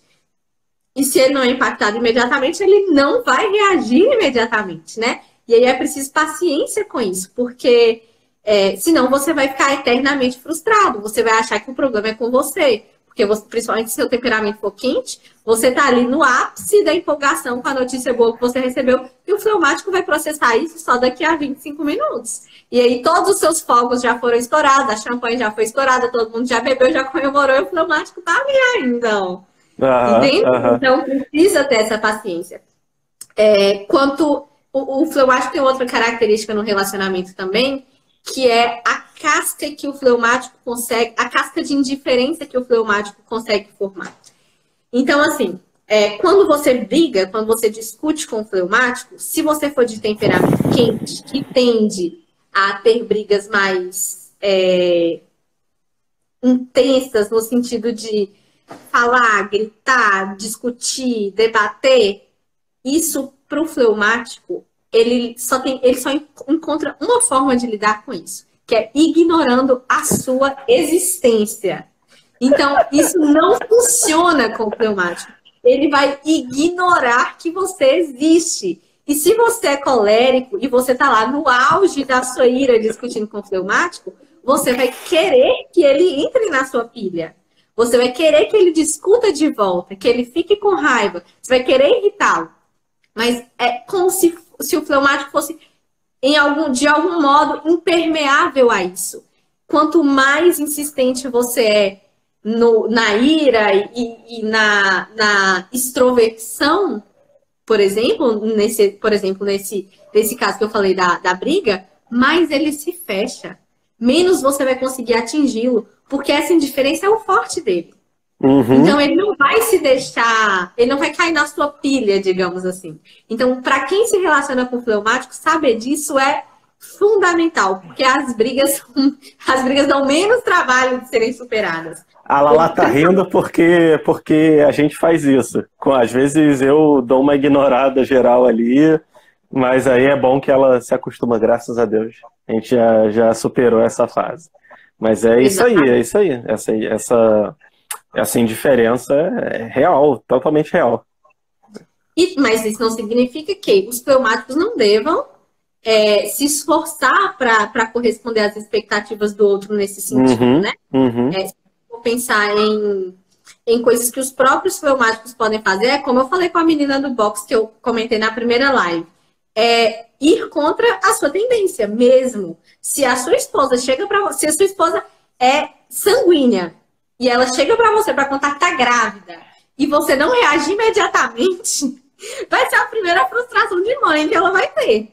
Então, tentar fazer isso pelo outro, da mesma forma uhum. como quem relaciona com o fleumático precisa entender que esse tempo dele é um pouco mais lento. O fleumático que se relaciona com pessoas de outros temperamentos precisa entender que as pessoas é, esperam uma reação um pouco mais rápida. Porque Sim. os temperamentos quentes reagem imediatamente. Vou dar uma dica para os fleumáticos que funciona muito. É, o que acontece? Às vezes a gente demora para sentir as coisas, então se a gente recebe uma notícia muito boa, é, assim, funciona muito bem. Mesmo se você não sentiu uma alegria, uma coisa assim, finja que você sentiu. Exato. Não é que finja que você sentiu e, vamos supor, questão de gravidez, você não vai se exasperar ali no começo, mas, cara, finja que você está sentindo aquilo, porque aquilo deixa a pessoa tão bem. Então, poxa, não, não faz mal isso, né? Você não diz que ama essa pessoa? Você Exatamente, não diz que é quer, quer tornar o fardo da vida dela mais leve? Por que, que você não pode é, se doar primeiro no que você sabe que é importante para aquela pessoa? Voltando de novo na, no, no que eu falei lá do do Ortega, do Meditações do Pichote. Se essa pessoa é imprescindível para você, se o amor que você quer dar a ela é esse amor verdadeiro de doação, de sacrifício, qual é o problema de reagir imediatamente por amor Sim. a essa pessoa? Sim. Entende?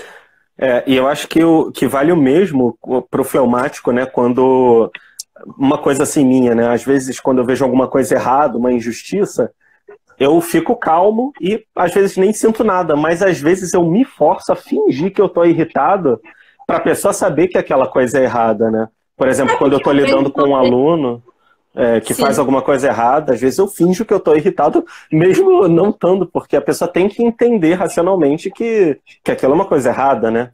Então é Exato. questão de domar, domar essa, essa tendência que às vezes você tem, né? Você falou aí do seu aluno, eu lembrei de um exemplo muito típico as mães fleumáticas. As mães fleumáticas, elas esperam demais para dar a correção, na maioria das vezes. Então, às vezes a criança fez alguma coisa inadmissível e você vai precisar ser firme com ela naquele momento que ela fez, para que você dê conta de educar bem essa criança. É, sempre volta nessa questão do amor. Você não diz que ama essa criança, você não tem consciência de, criança, de que criança precisa de limite. Então, não deixe o seu temperamento amputar o amor que você tem pelas pessoas. Mesmo que você ainda precise de um tempo para pensar sobre a malcriação, para elaborar na sua cabeça uma forma de corrigir melhor. Se é algo que precisa de correção naquele momento, faça, mesmo que isso não seja imediato para você. Uhum, é isso aí, é isso aí. É prezando pelo bem de quem você desamar. É, fica a dica aí para os fleumáticos, né? Exatamente. Vamos fazer o, o, o apanhado, geral sim, aqui, sim. claro, claro. É, para a gente caminhar para o final. É, como eu disse, né, no, no, no, percurso que a gente fez aqui na live, é, eu trouxe um aspecto de cada temperamento que o parceiro precisaria desenvolver a paciência, né? Retomando pela última vez, coléricos é paciência. Quem se relaciona com coléricos precisa ter paciência com a irritabilidade. Quem se relaciona com sanguíneos com a inconstância quem se relaciona com melancólicos com a rigidez e quem se relaciona com fleumáticos com essa indiferença que foi explicada aqui. E aí, por que, que eu, eu quis abordar é, os relacionamentos com os temperamentos pelo viés da paciência? Não foi gratuito. É, foi justamente porque as pessoas confundem a paciência no relacionamento. Não só no amoroso, né? Mas elas confundem a, o, o hábito, a virtude da paciência. Muitas pessoas pensam, né, que, por exemplo, ah, o colérico que ele é irascível, a virtude que ele precisa desenvolver é a paciência. Claro, precisa desenvolver mesmo, mas não essa paciência de resistir, de suportar. É, é, nesse sentido que a gente vai começar essa conversa. Porque às vezes as pessoas pensam que a paci ter paciência é, tem a ver com força, tem a ver com o quanto você aguenta suportar um fardo. Do tipo, eu preciso esperar X anos para alcançar tal coisa, eu preciso esperar é, tal e tal procedimento para fazer tal coisa, e, e, e, vou esperar com paciência. Não é essa paciência que a gente está falando aqui. Não é uma paciência de suportar, não é uma paciência de resistir.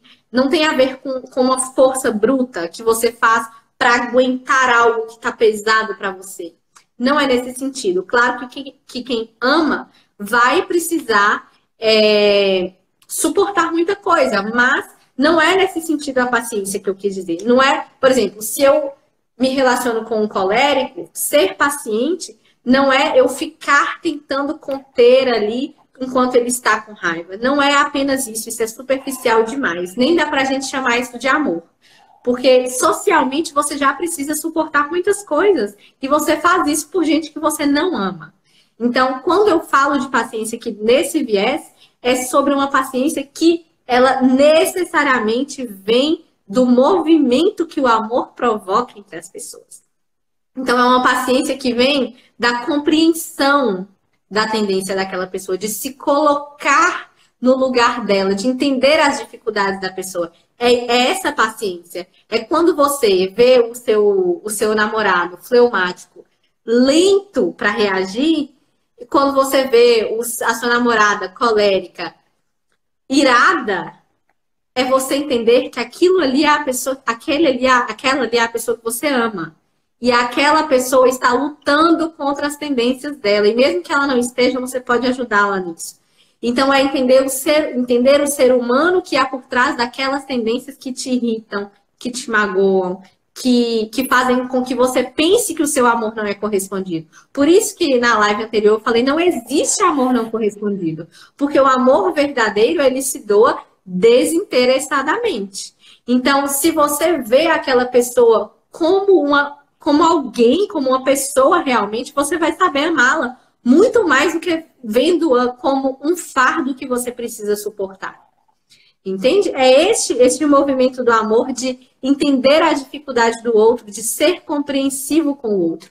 No início da, da primeira live, eu falei sobre agir com justiça. É dar a cada um aquilo que lhe é devido. Se a dificuldade do seu cônjuge é com a rigidez, você vai ajudá-lo com aquilo e não ficar tentando suportar aquilo como se, como se amar fosse apenas um fardo. Entende? Uhum. É aí que as pessoas se tornam egoístas. É aí que as pessoas falam: ah, eu me, eu me dou demais, não recebo nada em troca. Doa demais nada. Se você está preocupado com o que você está recebendo em troca, é porque você está olhando para o seu esforço, não é para a pessoa que você ama. Uhum. Entende? E aí, se você tem essa, essa essa intenção de amar verdadeiramente é o movimento que a gente estava falando aqui. É o movimento de amar primeiro, de ir ao encontro do outro primeiro. Porque se essa pessoa também for ao seu encontro primeiro, pronto. Não precisa perguntar no box da psicóloga se dá certo melancólico com sanguíneo. Se você amar primeiro e a pessoa te amar primeiro, vocês vão conseguir encontrar este ponto. Porque é exatamente na doação que você toca no outro onde é imprescindível, onde ele é insubstituível, que é na personalidade. E aí a personalidade madura puxa o outro ao amadurecimento. Assim como, como na terapia, o que, o que trata o paciente é a personalidade do terapeuta, nas relações também. À medida que você amadurece, você dá conta de puxar as pessoas para a maturidade com você. Entende? Quando é, ontem na live de, do Ítalo Marcelli com Renan, é, foi uma live que aconteceu bem tarde, foi 11 uhum. horas. Uhum. É, Ítalo e Renan falavam, so, Renan falava sobre o Dr. Pacheco, que ele citou na primeira live.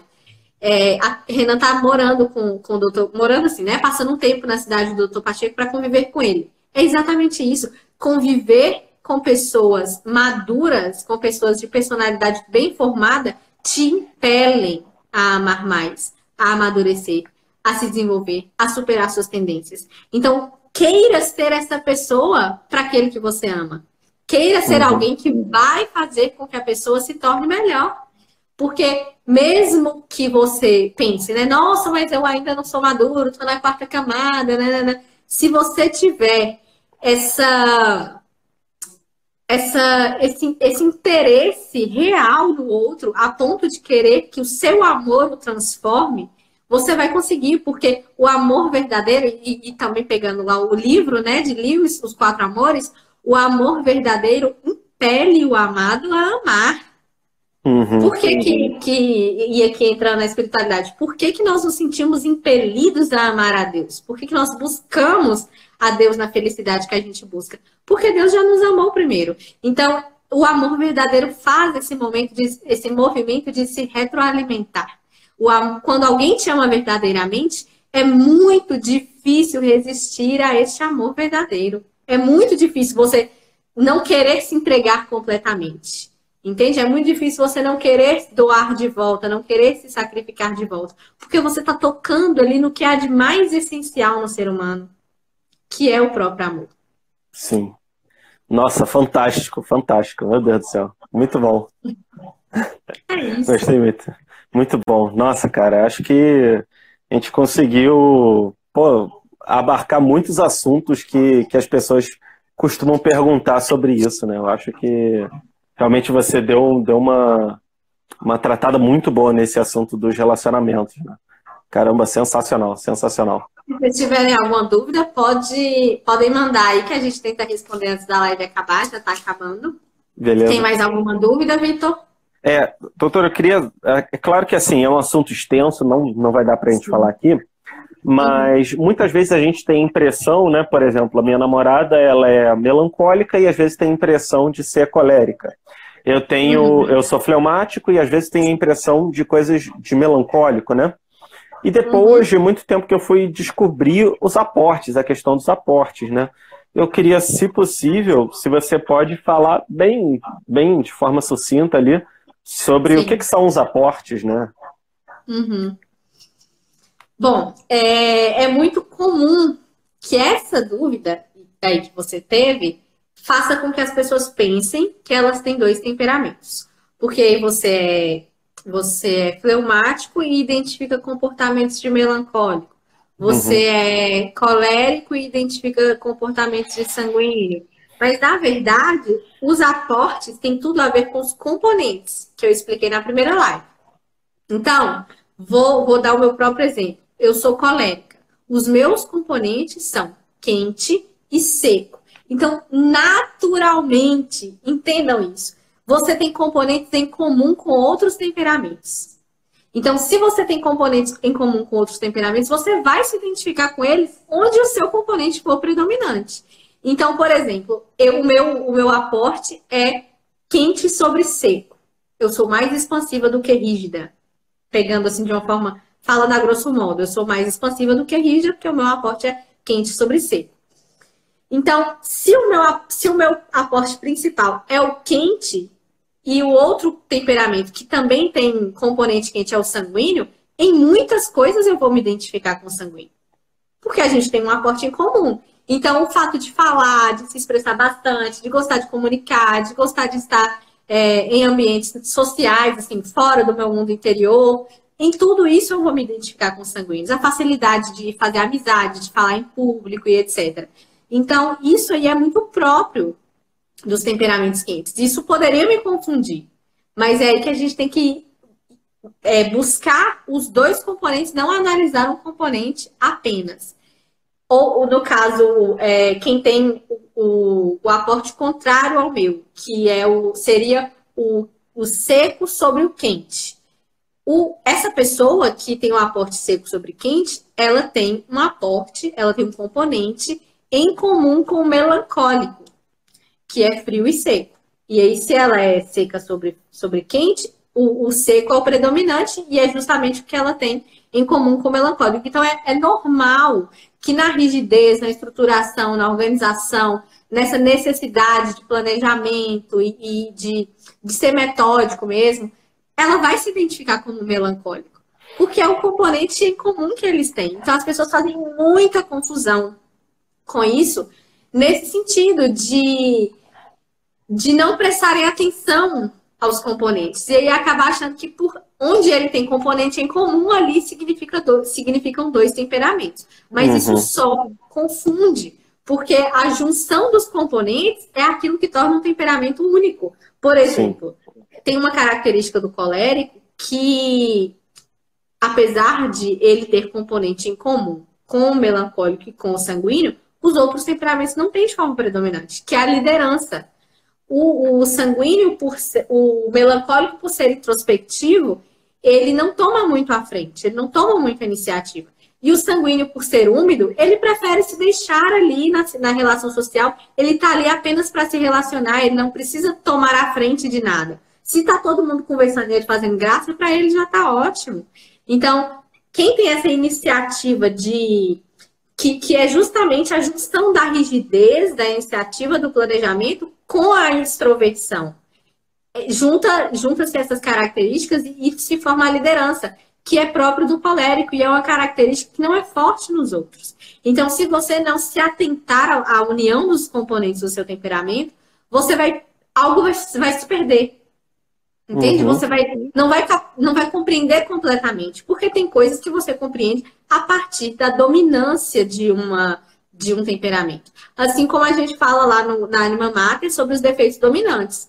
Se você acha que você tem dois temperamentos, você vai entrar lá e vai achar que você tem dois defeitos dominantes, mas isso é ilógico. Um é dominante, entende? Sim, sim. Então é importante que, que, que a gente saiba identificar esses, esses componentes para não se confundir. E aí, em, avançando um pouco mais nessa discussão é, dos aportes, né? Além do aporte estático, digamos assim, porque o, esses aportes que eu citei aqui do colérico, por exemplo, é uma, uma combinação entre os componentes. Tem um componente é, seco, um componente quente, e aí o quente pode sobressair ao seco ou o seco sobressair ao quente. Pronto, existem esses dois aportes possíveis. Mas também há um terceiro aporte. Uma vez que você já identificou a predominância dessas tendências, já sabe que você é colérico, não tem dúvida se você é sanguíneo ou se você é melancólico, já sabe que é colérico, aí sim você começa a analisar a possibilidade de ter um terceiro aporte, que seria o úmido no colérico, né? Então, assim, é, às vezes a pessoa leu lá um, um, destaque e já acha, não, eu sou fleumática com aporte seco e nananã. Não, gente, não. Primeiro, vamos começar do básico, vamos combinar assim? Vamos começar do básico. Você descobre os seus componentes, determina o seu, o seu, o seu temperamento dominante, né, de acordo com as tendências dos seus componentes, e aí depois, se você achar que não é compatível ainda, excluir a possibilidade de comportamentos aprendidos, excluir a possibilidade de, de me fugiu a palavra. Das possibilidades, né, de combinações ali dos aportes, talvez? Não, era da personalidade. Se você, se aquilo não é um hábito adquirido, se é uma tendência mesmo e não está dentro do colérico, aí sim você começa a considerar a possibilidade de um aporte. Entende? Uhum. Não é de cara, até porque nem todo mundo tem terceiro aporte. Ao contrário, a maioria das pessoas não tem terceiro aporte. A maioria das pessoas são um elemento sobre o outro, dentro Sim. daqueles dois que já são, já lhes são predominantes. Então, aí, no caso, o, o aporte possível para o colérico, que é quente e seco, é o aporte úmido, que traria para o colérico um pouco mais de flexibilidade.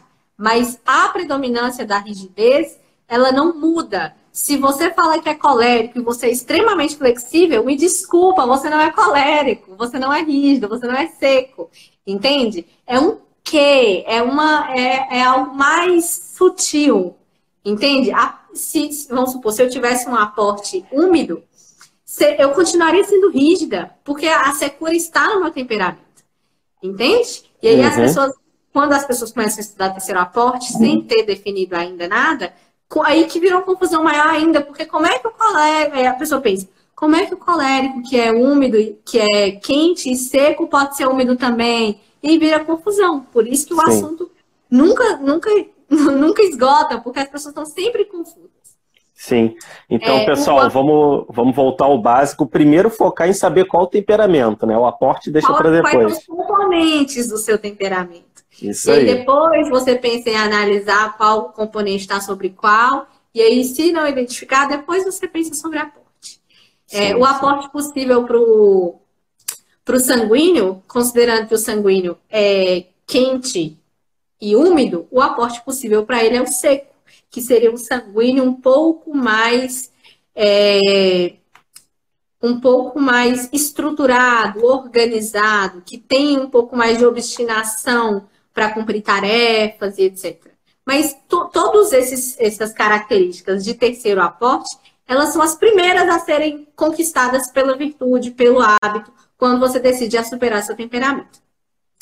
É, o, aporte, o terceiro aporte possível para o fleumático, que considerando que o, o predominante do fleumático é o frio e o úmido, é o aporte seco. E aí, o aporte seco no fleumático traz essa mesma estruturação, traz essa mesma, uma certa organização, uma certa capa, melhor, uma capacidade de retenção. Você, quando você é de um temperamento úmido e você tem um aporte seco, você consegue reter mais as impressões. Um exemplo clássico disso é o próprio Dr. Italo Marcelo, que a gente comentou aqui. Ele é um fleumático com aporte seco. Então, isso até profissionalmente na psiquiatria o ajudou, porque ele consegue reter melhor essas impressões para trabalhar elas interiormente, já que ele também é introspectivo, por mais que não pareça. É, e o aporte possível ao melancólico é o aporte úmido, que seria pegando ali, né, na, nos símbolos, na, na, na correlação simbólica do, dos temperamentos com os elementos. É, o melancólico é a terra, e aí a umidade seria como se fosse uma lama, digamos assim. O melancólico se torna menos rígido, mais maleável, ele não é duro como a terra, ele se torna mais brando, digamos assim. É mais fácil de você entrar, de você impactar um melancólico com aporte úmido. Mas, é, para fins de compreensão geral, é isso. E, e para você que quer uma manha para entender os aportes, entenda que o terceiro aporte, ele nunca vem com a mudança do quente e frio. Então, o, os aportes, eles todos vão ser em relação à umidade e secura. Uhum. Entendeu? Não, nunca, você nunca vai ver um sanguíneo é, com aporte frio. Não é uhum. possível ao, sanguíneo ter aporte frio. Ele pode ter o aporte seco, mas frio não. Sim. Entendeu? Muito bom, muito bom. Excelente. Poxa, eu, eu acho que depois de todas essas explicações é difícil ter ficado alguma dúvida, né? Espero que não. As principais, as que mais aparecem pra gente, já, já foram explicadas já. Sim. Mas sim. também uma hora e cinquenta de live, né? Pois é, pois é. Gabriela, eu acho que então é, a gente já pode fechar, mas se você tiver de repente uma mensagem final para o pessoal, é, se quiser falar alguma coisinha aí, ah, sim, deixa eu falar. Para quem quiser saber mais, Anima Mater, perfil no Instagram, corre lá e segue. Isso, né? arroba Anima Mater. Isso aí, arroba Anima Mater. E aí, tem alguma é. mensagem final aí para o pessoal? Sim, eu queria. É, inclusive, essa semana eu recebi uma mensagem de uma moça perguntando se era, se era ruim ela estudar muito sobre os temperamentos. E a gente percebe um movimento muito grande em torno desse tema. As pessoas se interessam muito, mas é preciso que a gente tenha cuidado com esse interesse para que ele não seja vazio demais. É, é importantíssimo conhecer os temperamentos. Você, como eu disse na hora que estava explicando sobre relacionamento, você consegue é, tratar os outros com justiça e você consegue em si mesmo identificar rotas para o desenvolvimento da sua personalidade, mas não tornar isso determinante. É, as pessoas confundem relacionamento com personalidade, isso é, um, é temperamento com personalidade, isso é muito perigoso, porque a personalidade ela sempre vai sobrepor-se ao temperamento em uma pessoa madura. O amadurecer, você, a gente tinha citado aqui o exemplo do Santo São Francisco de Sales, ele ele é, é foi alguém que a personalidade dele superou o temperamento de modo que as pessoas consideraram que ele tinha um temperamento contrário ao colérico, que é o fleumático. Então, nisso aí, a gente consegue perceber como que o temperamento não é uma sentença. O temperamento não. E, e nisso aí a gente já exclui a possibilidade de usá-lo como desculpa para nossa, nossa desordem. É, o objetivo é fazer com que ele seja cada vez menos determinante para você para que você seja cada vez mais livre do seu temperamento. Isso é o um amadurecimento, é quando você se torna livre das suas tendências, quando elas não são mais um algoz para você. Você escolhe como agir. E aí, esse escolher como agir, enfrentando as, as más tendências do seu temperamento, é exatamente isso que é a liberdade. Não é você igual a moça falou, ah, eu vou ser falsa se eu contrariar meu temperamento, se eu fingir que eu tô empolgada. Não. Você não está dando a si mesma a dignidade de ser humano quando você se torna refém das suas tendências. Porque as tendências, os instintos são o que a gente tem de mais baixo. Sim. E quando você supera isso, você está dando ao seu intelecto o lugar dele, que é o de domínio da sua vontade. Então, não, não nos apeguemos ao temperamento de forma apaixonada, digamos assim. Não, não, não se apegue a essa matéria apaixonadamente. Use o temperamento, faça um bom uso do temperamento. Use o temperamento para sair disso. Uhum. Entenda? Entende? Você precisa conhecer a doença para saber o remédio. É para isso. Não é para virar. Esse, esse, eu estava comentando hoje sobre uma, uma, uma pessoa que, que produz um tipo de conteúdo sobre temperamento que é limitante para as pessoas que consomem. Porque a pessoa quer encaixar temperamento em tudo. Uhum. Tipo assim, é, é o riso de cada temperamento, sabe? Tipo, tem coisas que a gente não precisa ir tão fundo, porque tem outras mais urgentes. E o amadurecimento, o amadurecimento da personalidade é urgente em relação ao temperamento o, o, o, material que a gente traz aqui, que eu trago no meu perfil, que, eu, que a gente traz no Anima Mater, é para que você tenha um ponto de partida, é para que você não tente amadurecer de forma desorientada. É uma, é uma rota para você percorrer. E percorrer sempre visando o objetivo final, que é o amadurecimento, que é a superação desse mesmo temperamento. E deixo também o convite para os seus seguidores irem lá no perfil arroba Animamater, porque nós já fizemos várias sequências sobre temperamentos, tem temperamentos e relacionamentos, que a gente aprofunda nessas dicas que eu dei aqui hoje. Não, a gente não fala sobre a paciência, porque a paciência foi o, a virtude que eu unifiquei, né? Mas a gente fala sobre questões práticas, o objetivo da Anima Mater é ser bem prático nesse sentido, do tipo, dicas para que você mude efetivamente o seu, o seu, a sua lida com o temperamento. Tem o temperamento na é, educação das crianças, educar o temperamento das crianças, que para quem é pai e mãe é muito importante, porque você não pode tratar uma criança melancólica como se trata uma criança sanguínea. Uhum. Então, tem as dicas de educação de temperamentos. É, nós tivemos um clube de leitura recentemente também. Nós liberamos lá um livro de cada temperamento, e lá no feed tem as resenhas desses livros que associam os temperamentos com que associam a literatura com, com os temperamentos, é, des, é, des, desvendando, digamos assim, o temperamento do personagem e apontando onde a, os componentes são predominantes naquele, naquele personagem e, a, e a, as consequências da falta de educação do temperamento na história, porque são sempre pessoas de temperamentos deseducados então você ali você consegue ter, fazer uma projeção para si mesmo e, e, isso serve de alerta para você também. E agora a gente está com essa última sequência que é a dos defeitos dominantes. Eu já falei na outra live. Eu convido você assim fortemente a ler o, a publicação sobre o defeito dominante no seu temperamento. Eu tenho certeza que você vai conseguir identificar os aspectos desse defeito e perceber que ele é dominante que a gente está tomando bastante cuidado para tratar disso, porque é, é, algo que dói em nós. Muita gente comenta, comenta lá na publicação, nossa, assim, eu sou exatamente isso que eu não gostaria de ser.